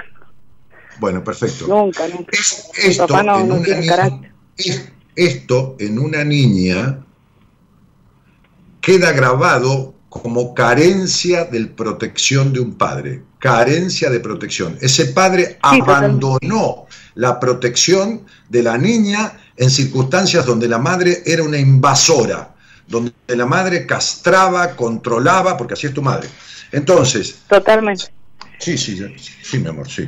Entonces, ese padre nunca protegió. Ahora decime, ¿cuándo te sentiste vos sanamente protegida por un hombre? Sacando los primeros cuatro meses con el psicópata. Nunca, nunca. igual que con tu padre. ¿Entendés por qué tu padre te decepcionó? En tu inconsciente hay una decepción porque nunca te protegió de esa madre. Sí, y lo, lo he sentido. Sí, ahora que me decís, sí, he sentido esa falta de protección justamente de mi papá. Bueno, por eso te dije que tuviste un padre desdibujado y tenés una madre castradora, controladora, prejuiciosa y dramática como la puta madre, ¿no? Dramática Sí, sí, ¡ay, qué ah, bueno, ok, bueno. entonces, este, bueno, esto, esto, es lo tuyo. Entonces, e, es un año de psicoterapia, sí. como digo siempre, de sostenimiento, te sostuvo hasta ahí, pero no puedes ni salir de ahí, ni salir de la casa de tus padres, ni salir del, de la melancolía, ni salir de los prejuicios, ni salir del control, ni salir del enojo, ni salir de un carajo de nada. ¿Se entendió, mi cielo? Sí. Bueno, entonces te mando un cariñito muy grande y te agradezco tengo... Pero ¿qué, qué, ¿qué es lo que tengo que, mm, que hablar en terapia sobre mi papá? Porque la verdad que yo nunca lo hablé seguir con esta terapia o cambiar o no, sé. Mira mi vida, hace un análisis de cómo estabas cuando empezaste y cómo estás ahora. Bien. Si querés andar a tu terapeuta y decirle, eh, tengo un fuerte enojo con mi padre desde niña, de nivel inconsciente, porque en un niño no existe la carencia. Eh, la carencia en el sentido, eh, un niño no sabe qué es la palabra carencia. Cuando un niño no tiene lo que quiere, se enoja. ¿Está claro? Como esa niña no tuvo protección del padre, su inconsciente guardó enojo por la falta de protección del padre. El enojo genera ira, violencia y tristeza. Esta es la violencia que has recibido del psicópata, que es tu violencia. Ok. Entonces decirle, tengo que resolver este tema con mi padre y tengo que resolver las consecuencias de mi crianza con respecto a la imposibilidad de disfrute y a la culpa que tengo en la sexualidad, que mis orgasmos son a media, mis pechos no tienen sensibilidad, doy sexo oral con culpa y todo esto que te pasa que yo ya lo sé. Bien. Te queda claro, ¿no? Que es sí, clarísimo. Clarísimo que si la terapeuta levanta la ceja, dice, bueno, vamos a ir viendo, bueno, ese es un tema para más adelante. Bueno, esos temas no son para, chao, levantate, andate, decir, chao, te agradezco mucho por los servicios prestados y andate y buscate a alguien. Bien. Bueno, em, gracias. Necesitaba escuchar esto. Bien, mi vida, y si querés, yo no tengo ningún problema, yo no tengo nada que ocultar, ¿eh? yo doy la cara. Agarrá la conversación esta, llevásela a tu terapeuta, decirle, mira, a mí me coincidió todo lo que me dijo este tipo. Si se llega a enojar, levantate más rápido y andate, porque a mí me encanta que me ha, llamado gente y dice, Daniel, mira, psicólogo que me dice, yo te escucho y tengo una paciente que te la quiero derivar, o, viene una persona, me dijo, mi terapeuta me dijo que te escuchara y si podía que me atendiera con vos en el tema íntimo, que esto y que lo otro, y yo le, llamo, le agradezco la generosidad, o, mi terapeuta me dijo que tengo tal y tal problema, que te lo cuente y, haga con vos una entrevista, y me parece generoso de parte, o sea, que a mí no me molestaría que, que alguien me traiga una charla que grabó con su terapeuta y me la traiga a mí porque quiere atenderse conmigo determinada cosa. Fíjate qué te pasa si vos recortás esta charla, se la llevas a tu psicóloga y la escucha. Bien. No se tiene por qué enojar, porque en todo caso... Sí, te he nombrado en terapia, así que eh, no, creo que no tendría yo problema de, de hacerlo. Hace lo que quieras. Yo te que, hagas, que, lo que quieras, yo te mando un cariño grande, vos manejate como quieras. Bueno, bueno, gracias. Gracias, Dani. Chao, mi vida. Buenas noches. Hasta pronto. Bueno, qué justo, ¿no? Bueno, está bien, no, es que justo, porque no estaba hablando yo de, de, bueyes perdidos, estaba hablando de esto y quien sale al aire viene con este tema, pero vieron que, que, que esto lo que yo les expliqué teóricamente, lo tienen plasmado en este caso de Mayrita, de Mayra, una mujer de 40 años, que viene de, de, de, cosas narcisísticas y psicopáticas. Y, yo les dije, para caer en las redes de personas así, se necesitan esto, esto y esto. Y ella tiene las tres. ¿Estamos de acuerdo? Bueno, eh, a ver, a ver, le voy a leer algunos mensajes, pues hay muchísimos gracias a la gente de, Instagram, de Facebook. A la pelotita, dice Carol Marín, espero puedas sanar, se te siente afligida y dispuesta a estar mejor, dice Andre. Este, a ver, eh, contame cuándo sentiste tal o cual situación. ¿Es así? Bueno, no me deja explayarme, no siento que avance y me pide que consulte a un psiquiatra para que me medique. Y, mi amor, eh, María Graciela, yo, yo mi vida no puedo decirte, yo tengo que hablar con vos, para, a lo mejor yo te veo y, digo, sí, un poco de medicación vendría bien para sostenerte, pero la medicación no cura nada, sostiene, alivia el sufrimiento, mientras uno en terapia va resolviendo lo que le causa ese sufrimiento. ¿no? Este, Dani se sana el estrés postraumático, pero claro, si el estrés postraumático es un estrés que viene a través de un conflicto, no estaba en tu vida. Se produjo una situación, llámese lo que sea, no sé, cualquier cosa, y, queda el estrés postraumático, ¿no? Ok, eso no estaba en tu vida. Si no estaba y se produjo, se lo puedes sacar y que vuelvas a estar como estabas. ¿Está claro? Porque el estrés ese ¿Qué, es el estrés? ¿Qué es el estrés? Le dijo mi mujer un día a un notorio jefe de servicio de un hospital, ¿no? porque mi mujer trabajaba asistiendo en operaciones este, cardiológicas, en intervenciones quirúrgicas bastante severas, ¿no? este, como, como técnica en endoprótesis. ¿no? Siempre que se va a poner una prótesis interna, un esto, un lo otro, eh, tiene que haber un técnico ahí porque es el que sabe y conoce al lado del médico la utilización de, esa, de, esa, de esa vía, de eso que se va a, colocar en el cuerpo, este, a veces a corazón abierto, y tiene que estar un técnico en endoprótesis. Bueno, muy bien. Y le dijo, ¿qué es el estrés? Y le dio una definición que yo he repetido y que me parece la más acertada. La imposibilidad de tramitar ciertas emociones.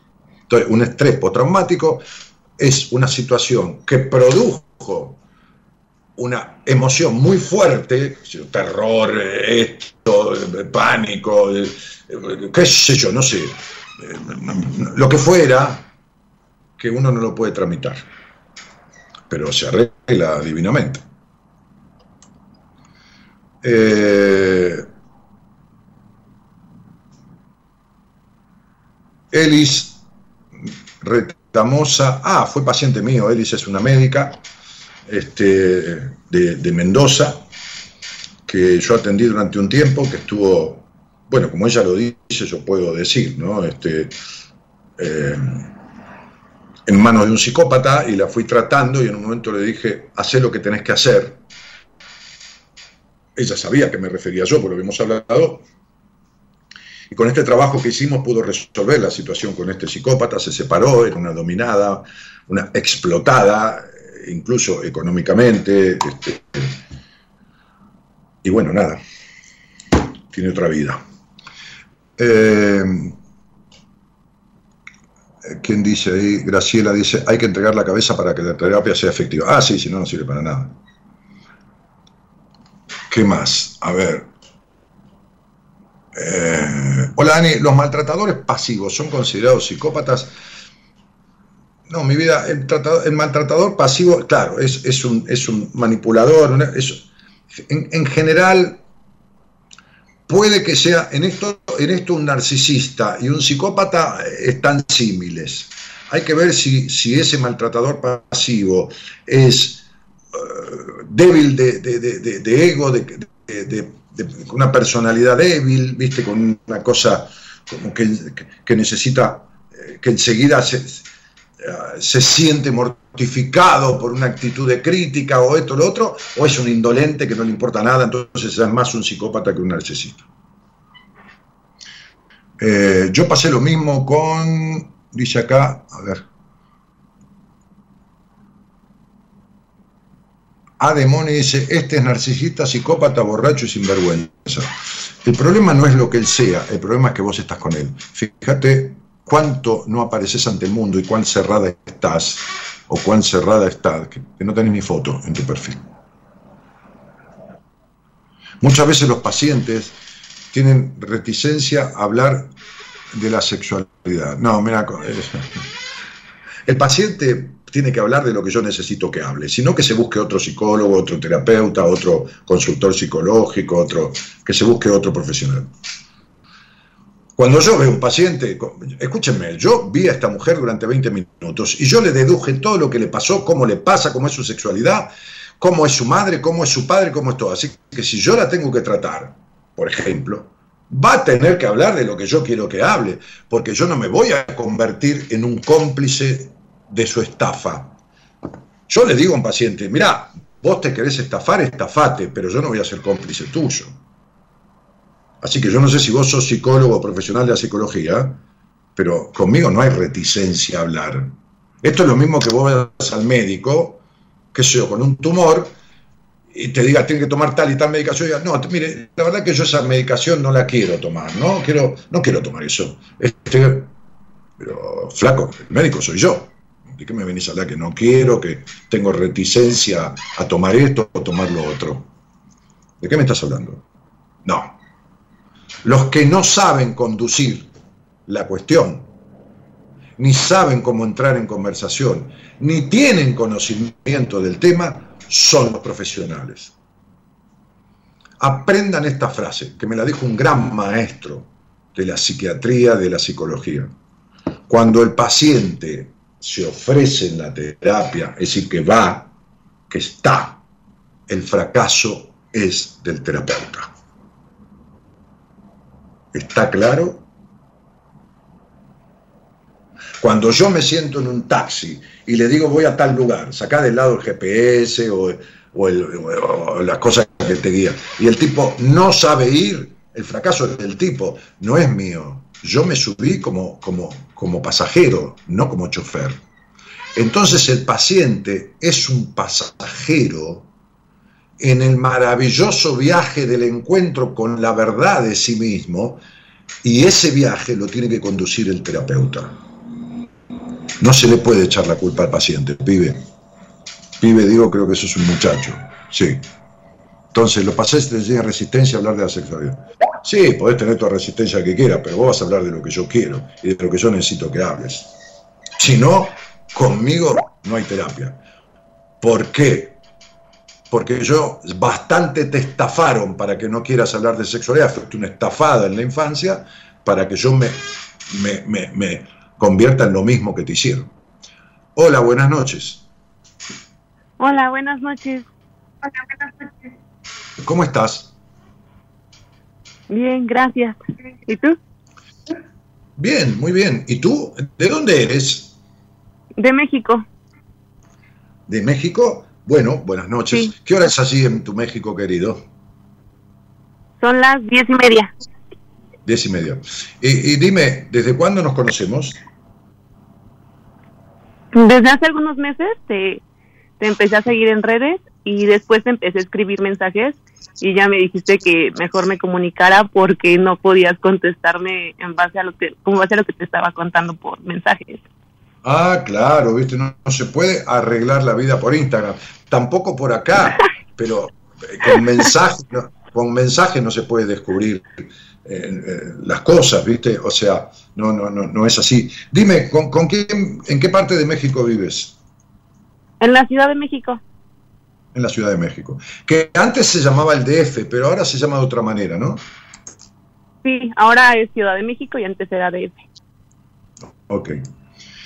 Bueno, eh, ¿y, ¿y con quién vives allí? Bueno, ahorita vivo con mi papá, mi mamá, mi hermana, pero mis papás están divorciados. Están divorciados, pero viven en el mismo lugar, en la misma casa. Sí, sí, porque mi mamá tuvo cáncer, entonces mi papá regresó. Ah, mira. ¿Y tu mamá tuvo cáncer luego de separarse? Eh, no, no fue luego, luego, o sea, tardó como 10 años el que, que le diera cáncer. Ok, ok. Eh, ¿Cómo te dicen? ¿María o Beatriz? Betty, Betty. sí. Ok. Dime, Betty, este, ¿y, y a qué te dedicas? ¿Tienes alguna tarea? ¿Estudias? ¿Trabajas? Pues estudié y empecé a tra- trabajar de eso y ya no le seguí y yo siempre había querido estudiar psicología, entonces ahorita empecé a estudiar psicología. ¿Y qué habías estudiado antes? Eh, ciencias de la comunicación. Ah, ok. Bien. ¿Y, y, y cómo llegaste a mí? ¿A través de, de mi amigo el sexólogo Ezequiel López Peralta? No, eh, yo te conocí por Nilda, o sea, yo seguía a Nilda, Ah, Nilda Charaviglio. sí, Ah, sí, yo hice un live en Instagram con ella, una divina, Nilda, una divina. sí, sí, por eso. Sí, sí, hice un live con ella que para mí fue muy, muy, muy honroso porque me dijo, cuando terminamos el live, me dijo, ha sido un honor conversar contigo, ¿no? Que para mí fue un honor conversar con ella. Este, y ella me dijo, ha sido un honor tener este live contigo. Y lo dijo muy sentidamente, no lo dijo por compromiso. A mí, para mí fue un gran elogio que ella me diga eso porque es una excelente persona, excelente profesional que tienes eh, allí en México. Bueno, eh, dime, este, y, y- qué era lo que conversabas o querías conversar conmigo ahí en el, en el Instagram? ¿Qué que quería conversar? Quería solucionar todo ahí, pero mira, voy a tratar de, o sea, decírtelo en un párrafo, o sea, siento que son muchas cosas y pues a lo mejor solamente me puedes dar un panorama general, pero toda mi vida he tenido un sentimiento como de insuficiencia, de fracaso, o sea, yo tengo dos años sin trabajo y en la vez que tuve el trabajo empecé a tener problemas de salud, tuve alopecia, soy una persona muy sensible y me cuesta trabajo a veces gestionar mis emociones y a veces termino ahogando esas emociones con alcohol, pero no me gusta esa parte mía. Y tengo 27 años y nunca había podido tener relaciones sexuales hasta apenas con un chico que conocí y resultó que pues era un controlador, no le gustaba que subiera fotos, eh, no quería usar protección al momento de tener relaciones y me decía que un día iba a romper un preservativo para embarazarme. Eh, se enojaba si yo salía, entonces decidí alejarme, pero, ¿sabes? Siento que a veces tengo tanto este sentimiento de soledad que prefiero como decir, bueno, pues, pues lo busco, ¿no? Y lo busqué y, o sea, lo peor es que él me dijo así como de, no, porque él quería que yo, le, o sea, que a veces yo, que yo le pagara a él, a ver, cuando salíamos, entonces me dijo como de, no, y eso me hizo sentir muy mal. Y, ¿sabes? Es- Siento que estoy como en un momento de mi vida que, que no sé cómo salir. Está bien, mi amor. Espera un poquitito. ¿Él quería que vos le pagaras a él o se cortó? No entendí. Ajá, o sea, por ejemplo, salíamos y él me decía, no, es que este, hoy te toca pagar a ti. Y entonces él no quería así, me invitaba y me decía, no, pues cada quien que pague lo suyo, ¿no? Y yo no, o sea, no creo que tenga algo de malo pagar, pero cuando ya, o sea, la manera en que él me lo decía, pues no me gustaba, no me gustaba cómo me hablaba, o sea, bailábamos y me decía, es que así no se baila, mira, ve mi amiga, ella sí baila con clase, o sea, me hacía comentarios como hirientes. Bueno, ¿qué tomas? Cuando te pones a tomar, ¿qué tomas? ¿Cerveza, tequila? cerveza, cerveza, Mm. Eh, ¿Tomas en tu casa o tomas fuera? en mi casa, en mi casa y también tengo el tema con el tabaco. He estado yendo a terapia, llevo como un año y mi mamá siempre me dice, es que no funciona la terapia porque yo la pagué para que dejaras de fumar y ve, sigues igual. Entonces siempre siento como que yo no soy lo que ellos esperan, ¿no? Y, y digo, ah, Ah, tu madre ha sido ¿sabes? Como que me siento que soy una niña que no ha podido sí, crecer, o sea, porque digo, que- ¿por qué no encuentro eres. trabajo? Eres, una- eres una niña, eh, eres una mujer aniñada, no eres una niña, eres una mujer aniñada que fundamentalmente no tienes ni la menor idea, Betty, de quién eres ni de lo que quieres. Ni la menor idea, ni la menor idea. No sabes qué quieres ni quién eres. Tienes una crisis existencial muy fuerte. ah, este, em, qué cosa, ¿no? Qué, qué cosa tremenda la falta de padre. Qué cosa tremenda que es la falta de padre. Es, Sí, es- es- es tremenda, es decir, causa estragos. O sea, la madre es importantísima, o quien haga de madre, no importa, si es la madre, si es la tía que la crió, quien haga de madre. Y el padre es trascendental luego en la relación con el mundo, o quien haga la función de padre, no importa si es la abuela, el- quien haga esa función de habilitar al mundo. Tienes tantos números en tu estudio numerológico y no hay ni uno, ni uno. Fíjate, la, la mujer que salió antes al aire tenía un padre desdibujado, me figuraba ahí un, un número 8 del padre en un costado, pero no hay ni un solo número que represente a tu padre. Es como si tu padre se hubiera muerto, no hubiera existido, hubiera sido un, un cero a la izquierda, un mueble, un qué sé yo, un tirano, eh, general nazi, cualquier cosa, menos un poco de función paterna. totalmente. Pero además has tenido una madre que ha sido como... ¿Viste, ¿Viste cuando una, una- bueno, no, importa, que quizás sepas, al- por lo menos has visto, a un enfermo cuando le canalizan una vena, que le ponen una sonda en la vena para pasarle suero?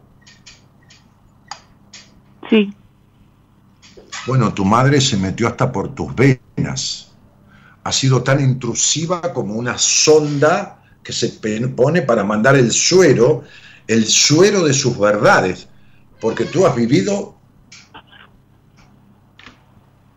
no siendo escuchada, sino siendo criada en cómo debía ser.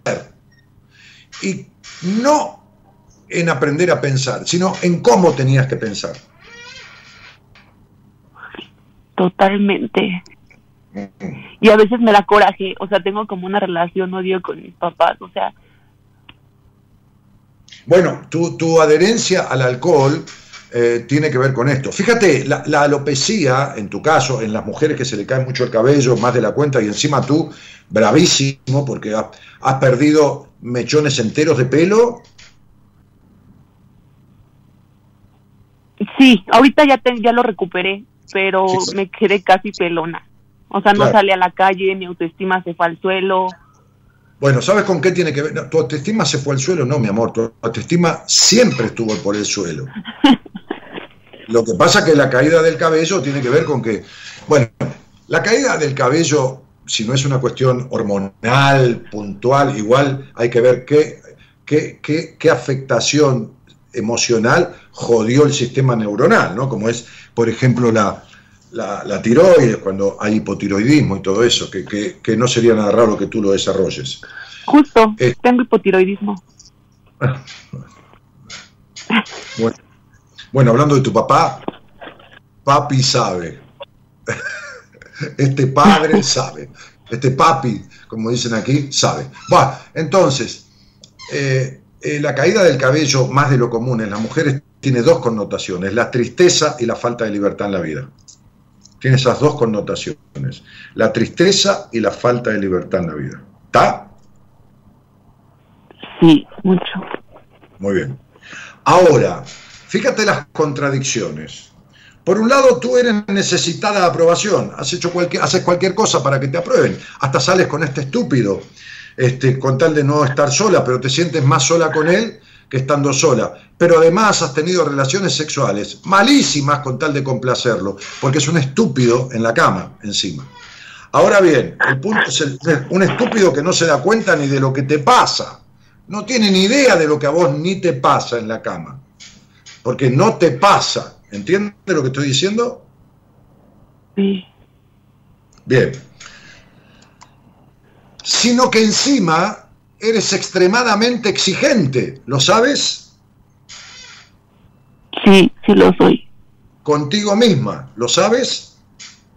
Soy durísima conmigo misma. Muy durísima y muy exigente, porque esto viene de la hiperexigencia que has tenido en tu crianza. Entonces, ¿tu madre dijo que pagó tu terapia para que dejes de fumar? Sí, sí me dijo eso. Claro, no te, no te pagó tu terapia para que seas feliz. Porque ella es infeliz, tu madre es infeliz de todas las maneras. Entonces, te pagó la terapia para que dejes de fumar. O sea, tu madre dirige hasta lo que tienes que hacer en tu terapia y a qué tienes que ir a terapia. ¿Lo entiendes? Sí. Bien. Y tú hace un año que estás en terapia y estás peor. Totalmente, estoy peor. Sí, sí, y sí, mi amor, ya lo sé. Porque no solo que se han profundizado tus estados eh, afectados emocionales, sino que el cuerpo cada vez está jodiendo más. ¿Por qué no puedo conseguir trabajo? ¿Por qué? ¿Por qué? ¿Cómo puedo dejar de ser tan aniñada? Porque los niños no tienen trabajo, mi amor, los niños no trabajan salvo que los exploten, como la explotación de menores, porque eres aniñada, porque quieres quedarte ahí, estás encerrada ahí y quieres, como si tuvieras, viste, cuando uno, este, este, qué sé yo, lo echan del trabajo, que tienen que pagarle un dinero por, por, por, los años que estuvo y todo lo demás, que aquí se llama indemnización. Bueno, tú, tú le estás cobrando a tus padres, a tu padre la falta de, de dedicación y protección porque nunca existió, y a tu madre toda la intervención y el destrato que te dio en tu crianza. Es como si le estuvieras cobrando con dinero lo que te faltó con cariño, pero no te sirve para nada. Bueno, mira, eh, esto necesita un proceso en terapia donde ayude a crecer, donde ayude a crecer, donde de alguna u otra forma esto empiece a poner pilares descubriendo, porque, porque, porque ha sido tan invasiva tu crianza, este, en el sentido de esta madre intrusiva y en el sentido de esta padre, este padre ausente, que, te has quedado con, una personalidad tan lejana de tu estructura genética, de cómo naciste, naciste con el don de la palabra, eh, la, capacidad de la sociabilidad, con una capacidad artística increíble, eh, con una fuerza de autonomía económica, no solo de trabajar y ganar dinero, sino de ser dueña de lo que hagas, dueña de ti misma, autónoma, no, no trabajar en relación de dependencia. Todas estas cosas, con, esta, con este hogar, con esta crianza, con todas las afectaciones y las carencias que has tenido, bueno, quedaron en un estado de germinación. Son todos aspectos y capacidades que trajiste a esta vida que quedaron en su mínima expresión porque la familia y el entorno forma la personalidad. Y esta personalidad está tan lejana, tan lejana por la forma de crianza, de tu esencia, de tus características genéticas de nacimiento, que te perdiste. Estás como perdida de vos misma. Eres absolutamente en un 100% el ser humano que tu hogar crió. Entonces es como si no quedara nada de lo que vino a este mundo. Queda todo, está ahí, pero está eh, en estado de, germinación, ¿entiendes? Eh, en su mínima expresión. ¿Está claro?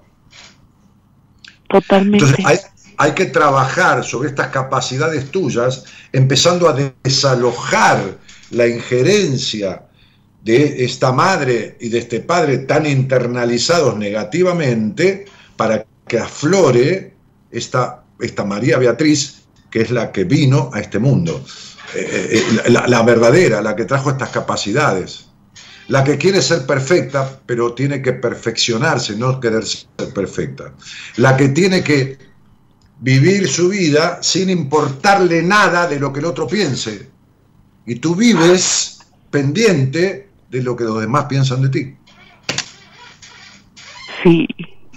Y es tan desgastante. ¿Cuánto mide tu estatura física? 1,70. ¿Cuánto pesa tu cuerpo? 60, 60 kilos. 60 kilos. Ok. ¿Has tenido, no creo, pero has tenido algún trastorno alimenticio? No. No. Muy bien. Eh, ¿Tus manos suelen estar, suelen estar mayoritariamente frías o húmedas? Sí, húmedas. Perfecto. Eh, la, la espalda eh, duele más en la, en la parte alta o en la parte baja, o en ambas igual, En la parte baja. en la parte baja. Estás llena de ira, llena de enojo y llena de culpa y dolores del Sí. pasado. Y no sé cómo sacar ese enojo porque a veces todo el tiempo estoy enojada. Eh, mi vida, a ver, yo, yo, yo puedo hacer todo lo que he hecho por vos, lo que no puedo hacer es sanarte en una conversación de radio, Eh, pero no, no puedo, Con, todo mi cariño y mi honestidad te digo que si yo pudiera hacer que ahora vos te sanaras, yo lo haría, yo no, no, no, no soy un tipo egoísta, no, lo saben mis pacientes, que los tengo dos meses, tres meses, cuatro máximo, y vuelan. Entonces digo, este, este, la primera cosa que la primera cosa que es necesario hacer para sanar la ira es dejar de hacerte a vos misma lo mismo que te hicieron. No te escuchás, no querés estar con un tipo como el que estás y estás. No solo estás, sino que lo obedeces. No querés tener relaciones sexuales de las maneras que las tenés, pero sí las tenés. Entonces te estás traicionando, te estás maltratando, te estás obligando como fuiste obligada. Estás a terapia para dejar de fumar y no querés dejar de fumar. Y entonces estás viviendo al revés, traicionándote y maltratándote todo el tiempo. Entonces tú no estás enojada con los otros. Estás enojada hasta contigo misma más que con nadie, porque ya tienes edad para de- dejar de hacer lo que los demás imponen. Sin embargo, haces lo que los demás quieren, por lo tanto, te estás maltratando igual que los demás. Te estás obligando a hacer lo que los demás quieren, que te llevó a toda esta distorsión. Es decir, te estás prostituyendo emocionalmente. Te prostituís emocionalmente por el dinero que te dan tus padres y por la pseudo compañía que tenés con este estúpido. Machista, psicopatón y narcisista. Todo junto. Sí, ¿Te quedó claro? totalmente. Muy bien, entonces sentate con tu terapeuta que hace un año que está, decirle que no te importa un carajo dejar de fumar, no sé de qué carajo hablará al, al divino botón. Fíjate si te buscas otro alguien y si algún día no conseguís arreglarlo con nadie, pues ven, buscame a mí y lo vamos a arreglar. ¿De acuerdo? De acuerdo, muchas gracias, Dani. De nada. Chau, cielito. Bonita noche. Gracias, bonita noche para ti también. Bueno, en fin, che, qué cosa grande, ¿no? Qué bárbaro todo este quilombo, ¿no? ¿Vieron? ¿Vieron, chicos, chicas, mujeres, varones, lo que les dije de los narcisistas patológicos, de, los psicopatones, de los psicópatas? ¿Vieron? Ahí tienen. Ahí tienen lo que sucede. ¿Vieron? La baja estima, la dominación, la, desestimación de sí mismo, la crianza influenciando el no disfrute, el, sometimiento. ¿Se dieron cuenta? Bueno. ¿Vieron cómo se atrae ese tipo de vínculos? Eh, no, no, no, ningún cambiarnos los nombres, cambiarlo nosotros, pero que todo el mundo busca soluciones mágicas, todo el mundo busca soluciones mágicas. ¿Qué tiene que ver cambiar el nombre? A ver, cuando usted tienes un artista, un actor, un actor, nació con un nombre. Después se pone un nombre, un seudónimo, un nombre artístico. Bueno, yo que he atendido mucha gente del, del ambiente artístico, este, este, el análisis numerológico se hace con el nombre real. Siempre doy el mismo ejemplo. Cuando uno compra un auto, compra un carro, para los que están en Centroamérica o en algún país de Europa de habla hispana que se dice así, este, en el título de propiedad del carro, del auto, dice em, eh, automóvil eh, Ford, eh, cuatro puertas, sedán, color negro. Si, ustedes lo compran y lo pintan de verde, el día que lo van a vender, el título va a seguir diciendo color negro. No importa que ustedes lo pinten de verde. Ustedes no se pueden cambiar el nombre y cambiarse el nombre significa cambiar la vida, no sirve para nada. Pero como todo el mundo o la mayoría busca soluciones mágicas, quiere cambiarse el nombre y arreglar todos sus problemas con eso. El nombre no tiene nada de malo. Los aspectos con los que uno nace son buenos, son positivos, se negativizan después por un montón de cosas. Benito Lemos dice, yo soy narcisista. Bueno, el narcisista lo reconoce, cuando vos le explicás lo reconoce. El que no reconoce es el psicópata. Vas a que ningún tipo va a salir ahí o ninguna mujer así, yo soy psicópata. Ni de casualidad. ¿Me explicás cómo elegir padres y cómo ser buenos padres? Mi madre castradora, controladora, padre abandónico, docente. Eh, querida, yo no te puedo explicar eso, que es una generalidad. Yo tengo que hablar con vos, ver en qué te influyó tu padre y tu madre y explicarte cómo lo vas a sanar y ponerte un profesional para que te ayude, o yo, qué sé yo. Eh, eh, ah,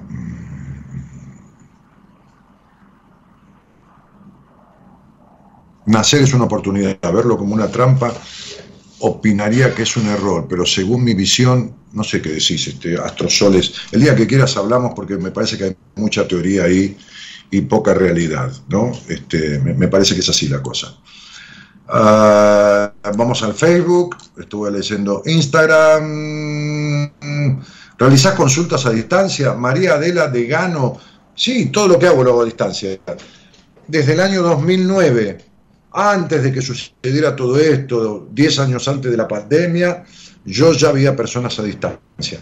¿Por qué? Y porque el programa de radio me trajo conexión con personas de otras provincias de mi país, de otras ciudades y de otros países.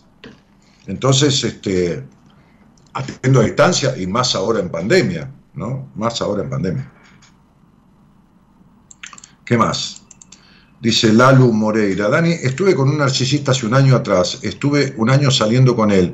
Hoy con tu charla es tal cual, fui presa de él, ya que tengo los tres ingredientes. Él fue un maltratador pasivo, siempre hablaba de él, nunca, claro, típico, nunca me dejaba hablar, a ver, a ver que quiero terminar de leerlo, nunca me dejaba hablarle sobre mí, siempre hablaba de él y su amigo, en lo sexual era horrible, ni me besaba, no era cariñoso, salíamos a caminar, ni me agarraba la mano, solo decía que está bronceado, lo hacía triunfador, estar bronceado, se enojaba por cosas tontas conmigo, me hacía sentir menos que él, eh, porque era abogado. Eh, qué bárbaro. El narcisista es de la madre, ¿no? O sea, es de la madre. absolutamente. Solo se abrazaba a su perro y yo fingía que él era lo mejor en el sexo cuando yo sentía que nada le gustaba y yo no sentía nada. Y nunca supo cómo yo me sentía, en fin, salir de esa relación porque él me dejó. Bueno, eh, mirá, Lalu, Moreira, sí, saliste encima porque te dejó el tipo. Vos tenés que arreglar esto porque, ¿qué querés que te diga? Vos no confiaste en ningún hombre en tu vida, eso solo te voy a decir. Jamás tuviste, confianza en ningún hombre en toda tu vida. Y no sos una nena, eso es una mujer como de 40 años. Graciela Rodas dice, yo me arrancaba los pelos por 35 años al mes de terapia con Dani y nunca más me arranqué los cabellos, increíble. Eso sí, es cierto, yo la traté.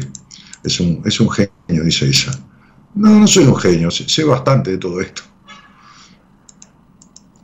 Este, Moa Romane Sánchez dice que se vaya a vivir sola. No, chico, no se le puede decir, es una persona que está con su mente, su cerebro lavado, ¿no?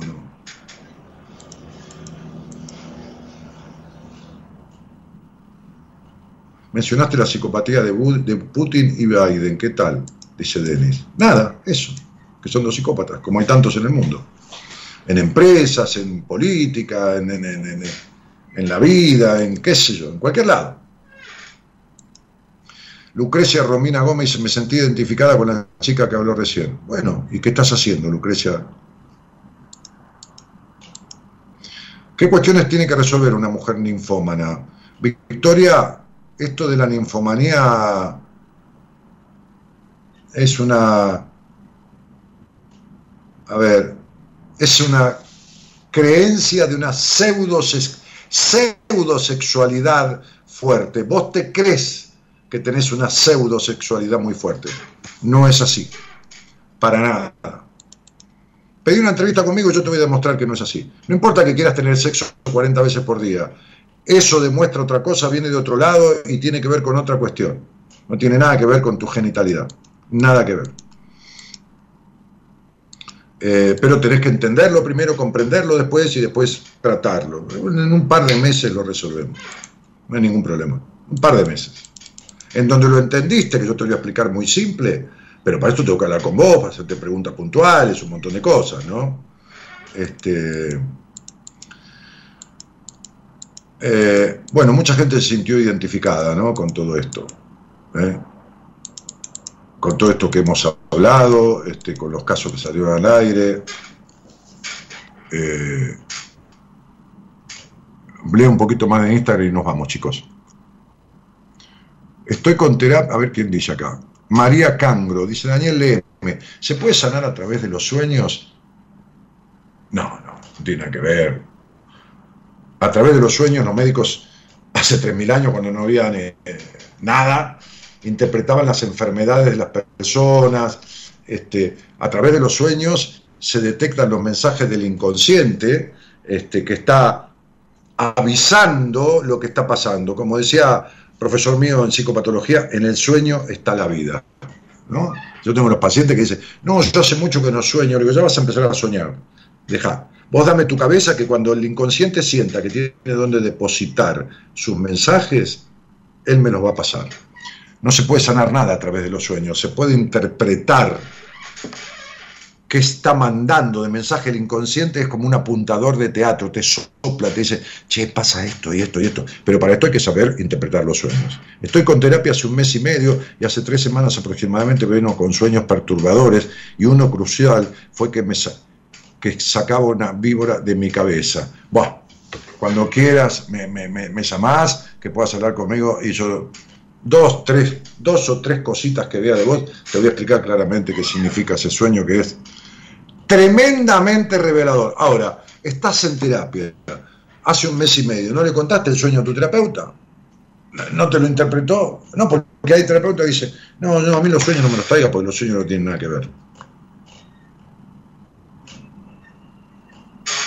¿Qué quiere que te diga? Gracias a Dios hay terapeutas que sirven. Por suerte. Son poquitos en el mundo, un porcentaje chiquito, pero de tantos que hay, hay muchos. Así que María Cangro, lo primero que tiene que hacer es decirle a tu terapeuta, tuve este sueño. No, eh, che, Astrosoles, discúlpame querida, este, que también no existís si no pones una foto. Yo jamás dije que la culpa la tienen los padres. Yo jamás dije semejante estupidez. No pongan en mi boca palabras que yo no dije. Yo no dije nunca que la culpa la tienen los padres. Yo explico de dónde viene la afectación que la persona tiene. Así que no opines de mí si yo no te pido opinión y menos con falacias, con cosas que no son verdades. Jamás digo que la culpa la tienen los padres. Yo le explico al paciente o al consultante el origen de su conflicto, porque nada se puede arreglar, tonta, si no sabes de dónde viene. Vos sos de las personas que te gotea el techo y tapás la gotera del lado de adentro. ¿Entendés? La filtración del agua viene del lado de afuera. Si no tapás por donde entra el agua, el agua, el agua vuelve a salir. Tenés que saber dónde se origina la filtración. Y te digo tonta, porque solamente con maldad o con ser tonto se puede decir lo contrario que uno dijo, poniendo en palabras de uno lo que uno no dijo. Yo nunca hablo de culpa de los padres. No me van a escuchar a mí decir eso. Yo puedo hablar de actitudes, puedo hablar de, formas de ser, puedo hablar de lo que quieras, pero nunca, jamás de culpa. Así que tu comentario es horriblemente equívoco. Eh, eh, eh, insiste, me pone todo según vos viene de ahí. Pero ¿de dónde carajo florece el árbol? De lo que saca de las raíces. Si no, no florece. Si la tierra es mala, el árbol no se alimenta y no crece como corresponde, no florece y no da frutos. ¿De dónde querés que venga? ¿De un repollo? Mamita querida, no, no, prefiero no leerte más, querida. Eh, ¿Me haces un favor? ¿La sacás del Facebook a Astrosoles? Sácamela. Porque manda 60 comentarios y lo que quiere es discutir y a mí no me va la discusión. Y menos de gente que no se anima a, llamar y salir al aire y hablar conmigo. Y, menos de gente que distorsiona lo que yo digo. Entonces, este, como, como necesita la discusión, Astrosoles 389. Ah, bueno. Oh, pobrecita es una decepcionada total de su padre y tiene un quilombo con el mundo que se quiere pelear con el mundo. Ángela Coronel dice, bueno, te admiro, genio, no quiero darle de futuro. Yalimo dice, no quiero dañarle el futuro, no sé a qué se refiere. Dani, voy a empezar a estudiar a, acompañante terapéutico, te quería contar. Buenas noches, dice Sin Pérez. Bueno, Sin, Cintia, excelente, me alegro mucho.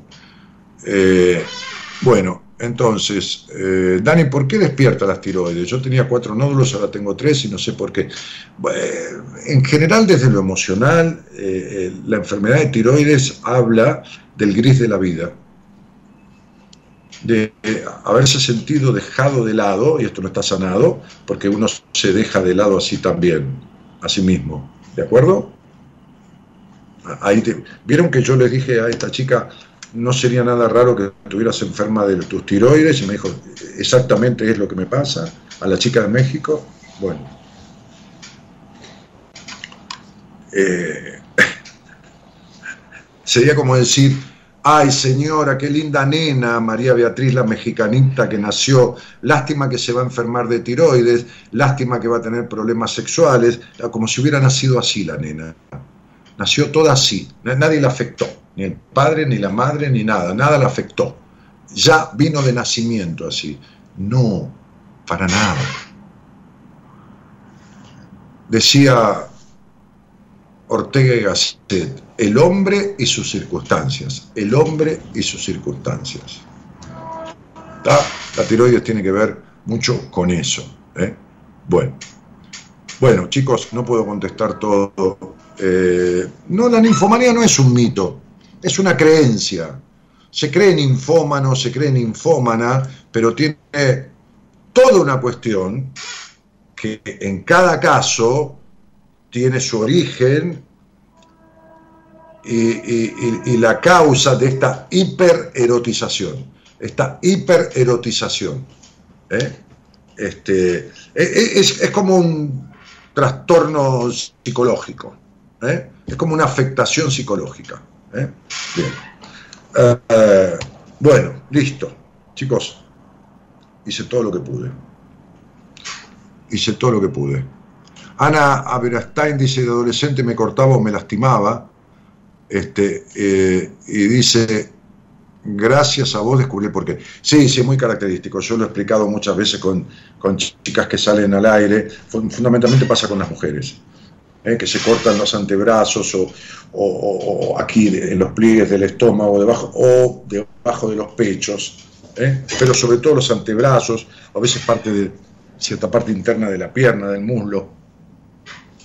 Sí, y cuando se entiende el porqué, a veces se logra sanar. Bueno, me alegro que te haya servido. Nos vamos, de la mano del señor Gerardo Subirana, el operador técnico, que poco puede musicalizar, pobre, porque Facebook corta la transmisión si ponemos música, y, nuestra productora, este, eh, Norita Ponte, y su hermana gemela Eloísa. ¿eh? Así que bueno, este, divinos todos, todos contentos. Muchísimas gracias por haber estado. Eh, aprendan a escuchar, aprendan a escuchar, que es lo que hacen casi todos mis oyentes, escuchan, yo los escucho también a ellos, los escucho también cuando salen al aire, los escucho en privado, este, y, cuando eh, dicen cosas como esta chica que yo no dije, están hablando más de ella que de mí. Tiene graves problemas. Y uno de esos es con su padre terrible problema. Buenas noches a todos y muchas gracias por haber estado.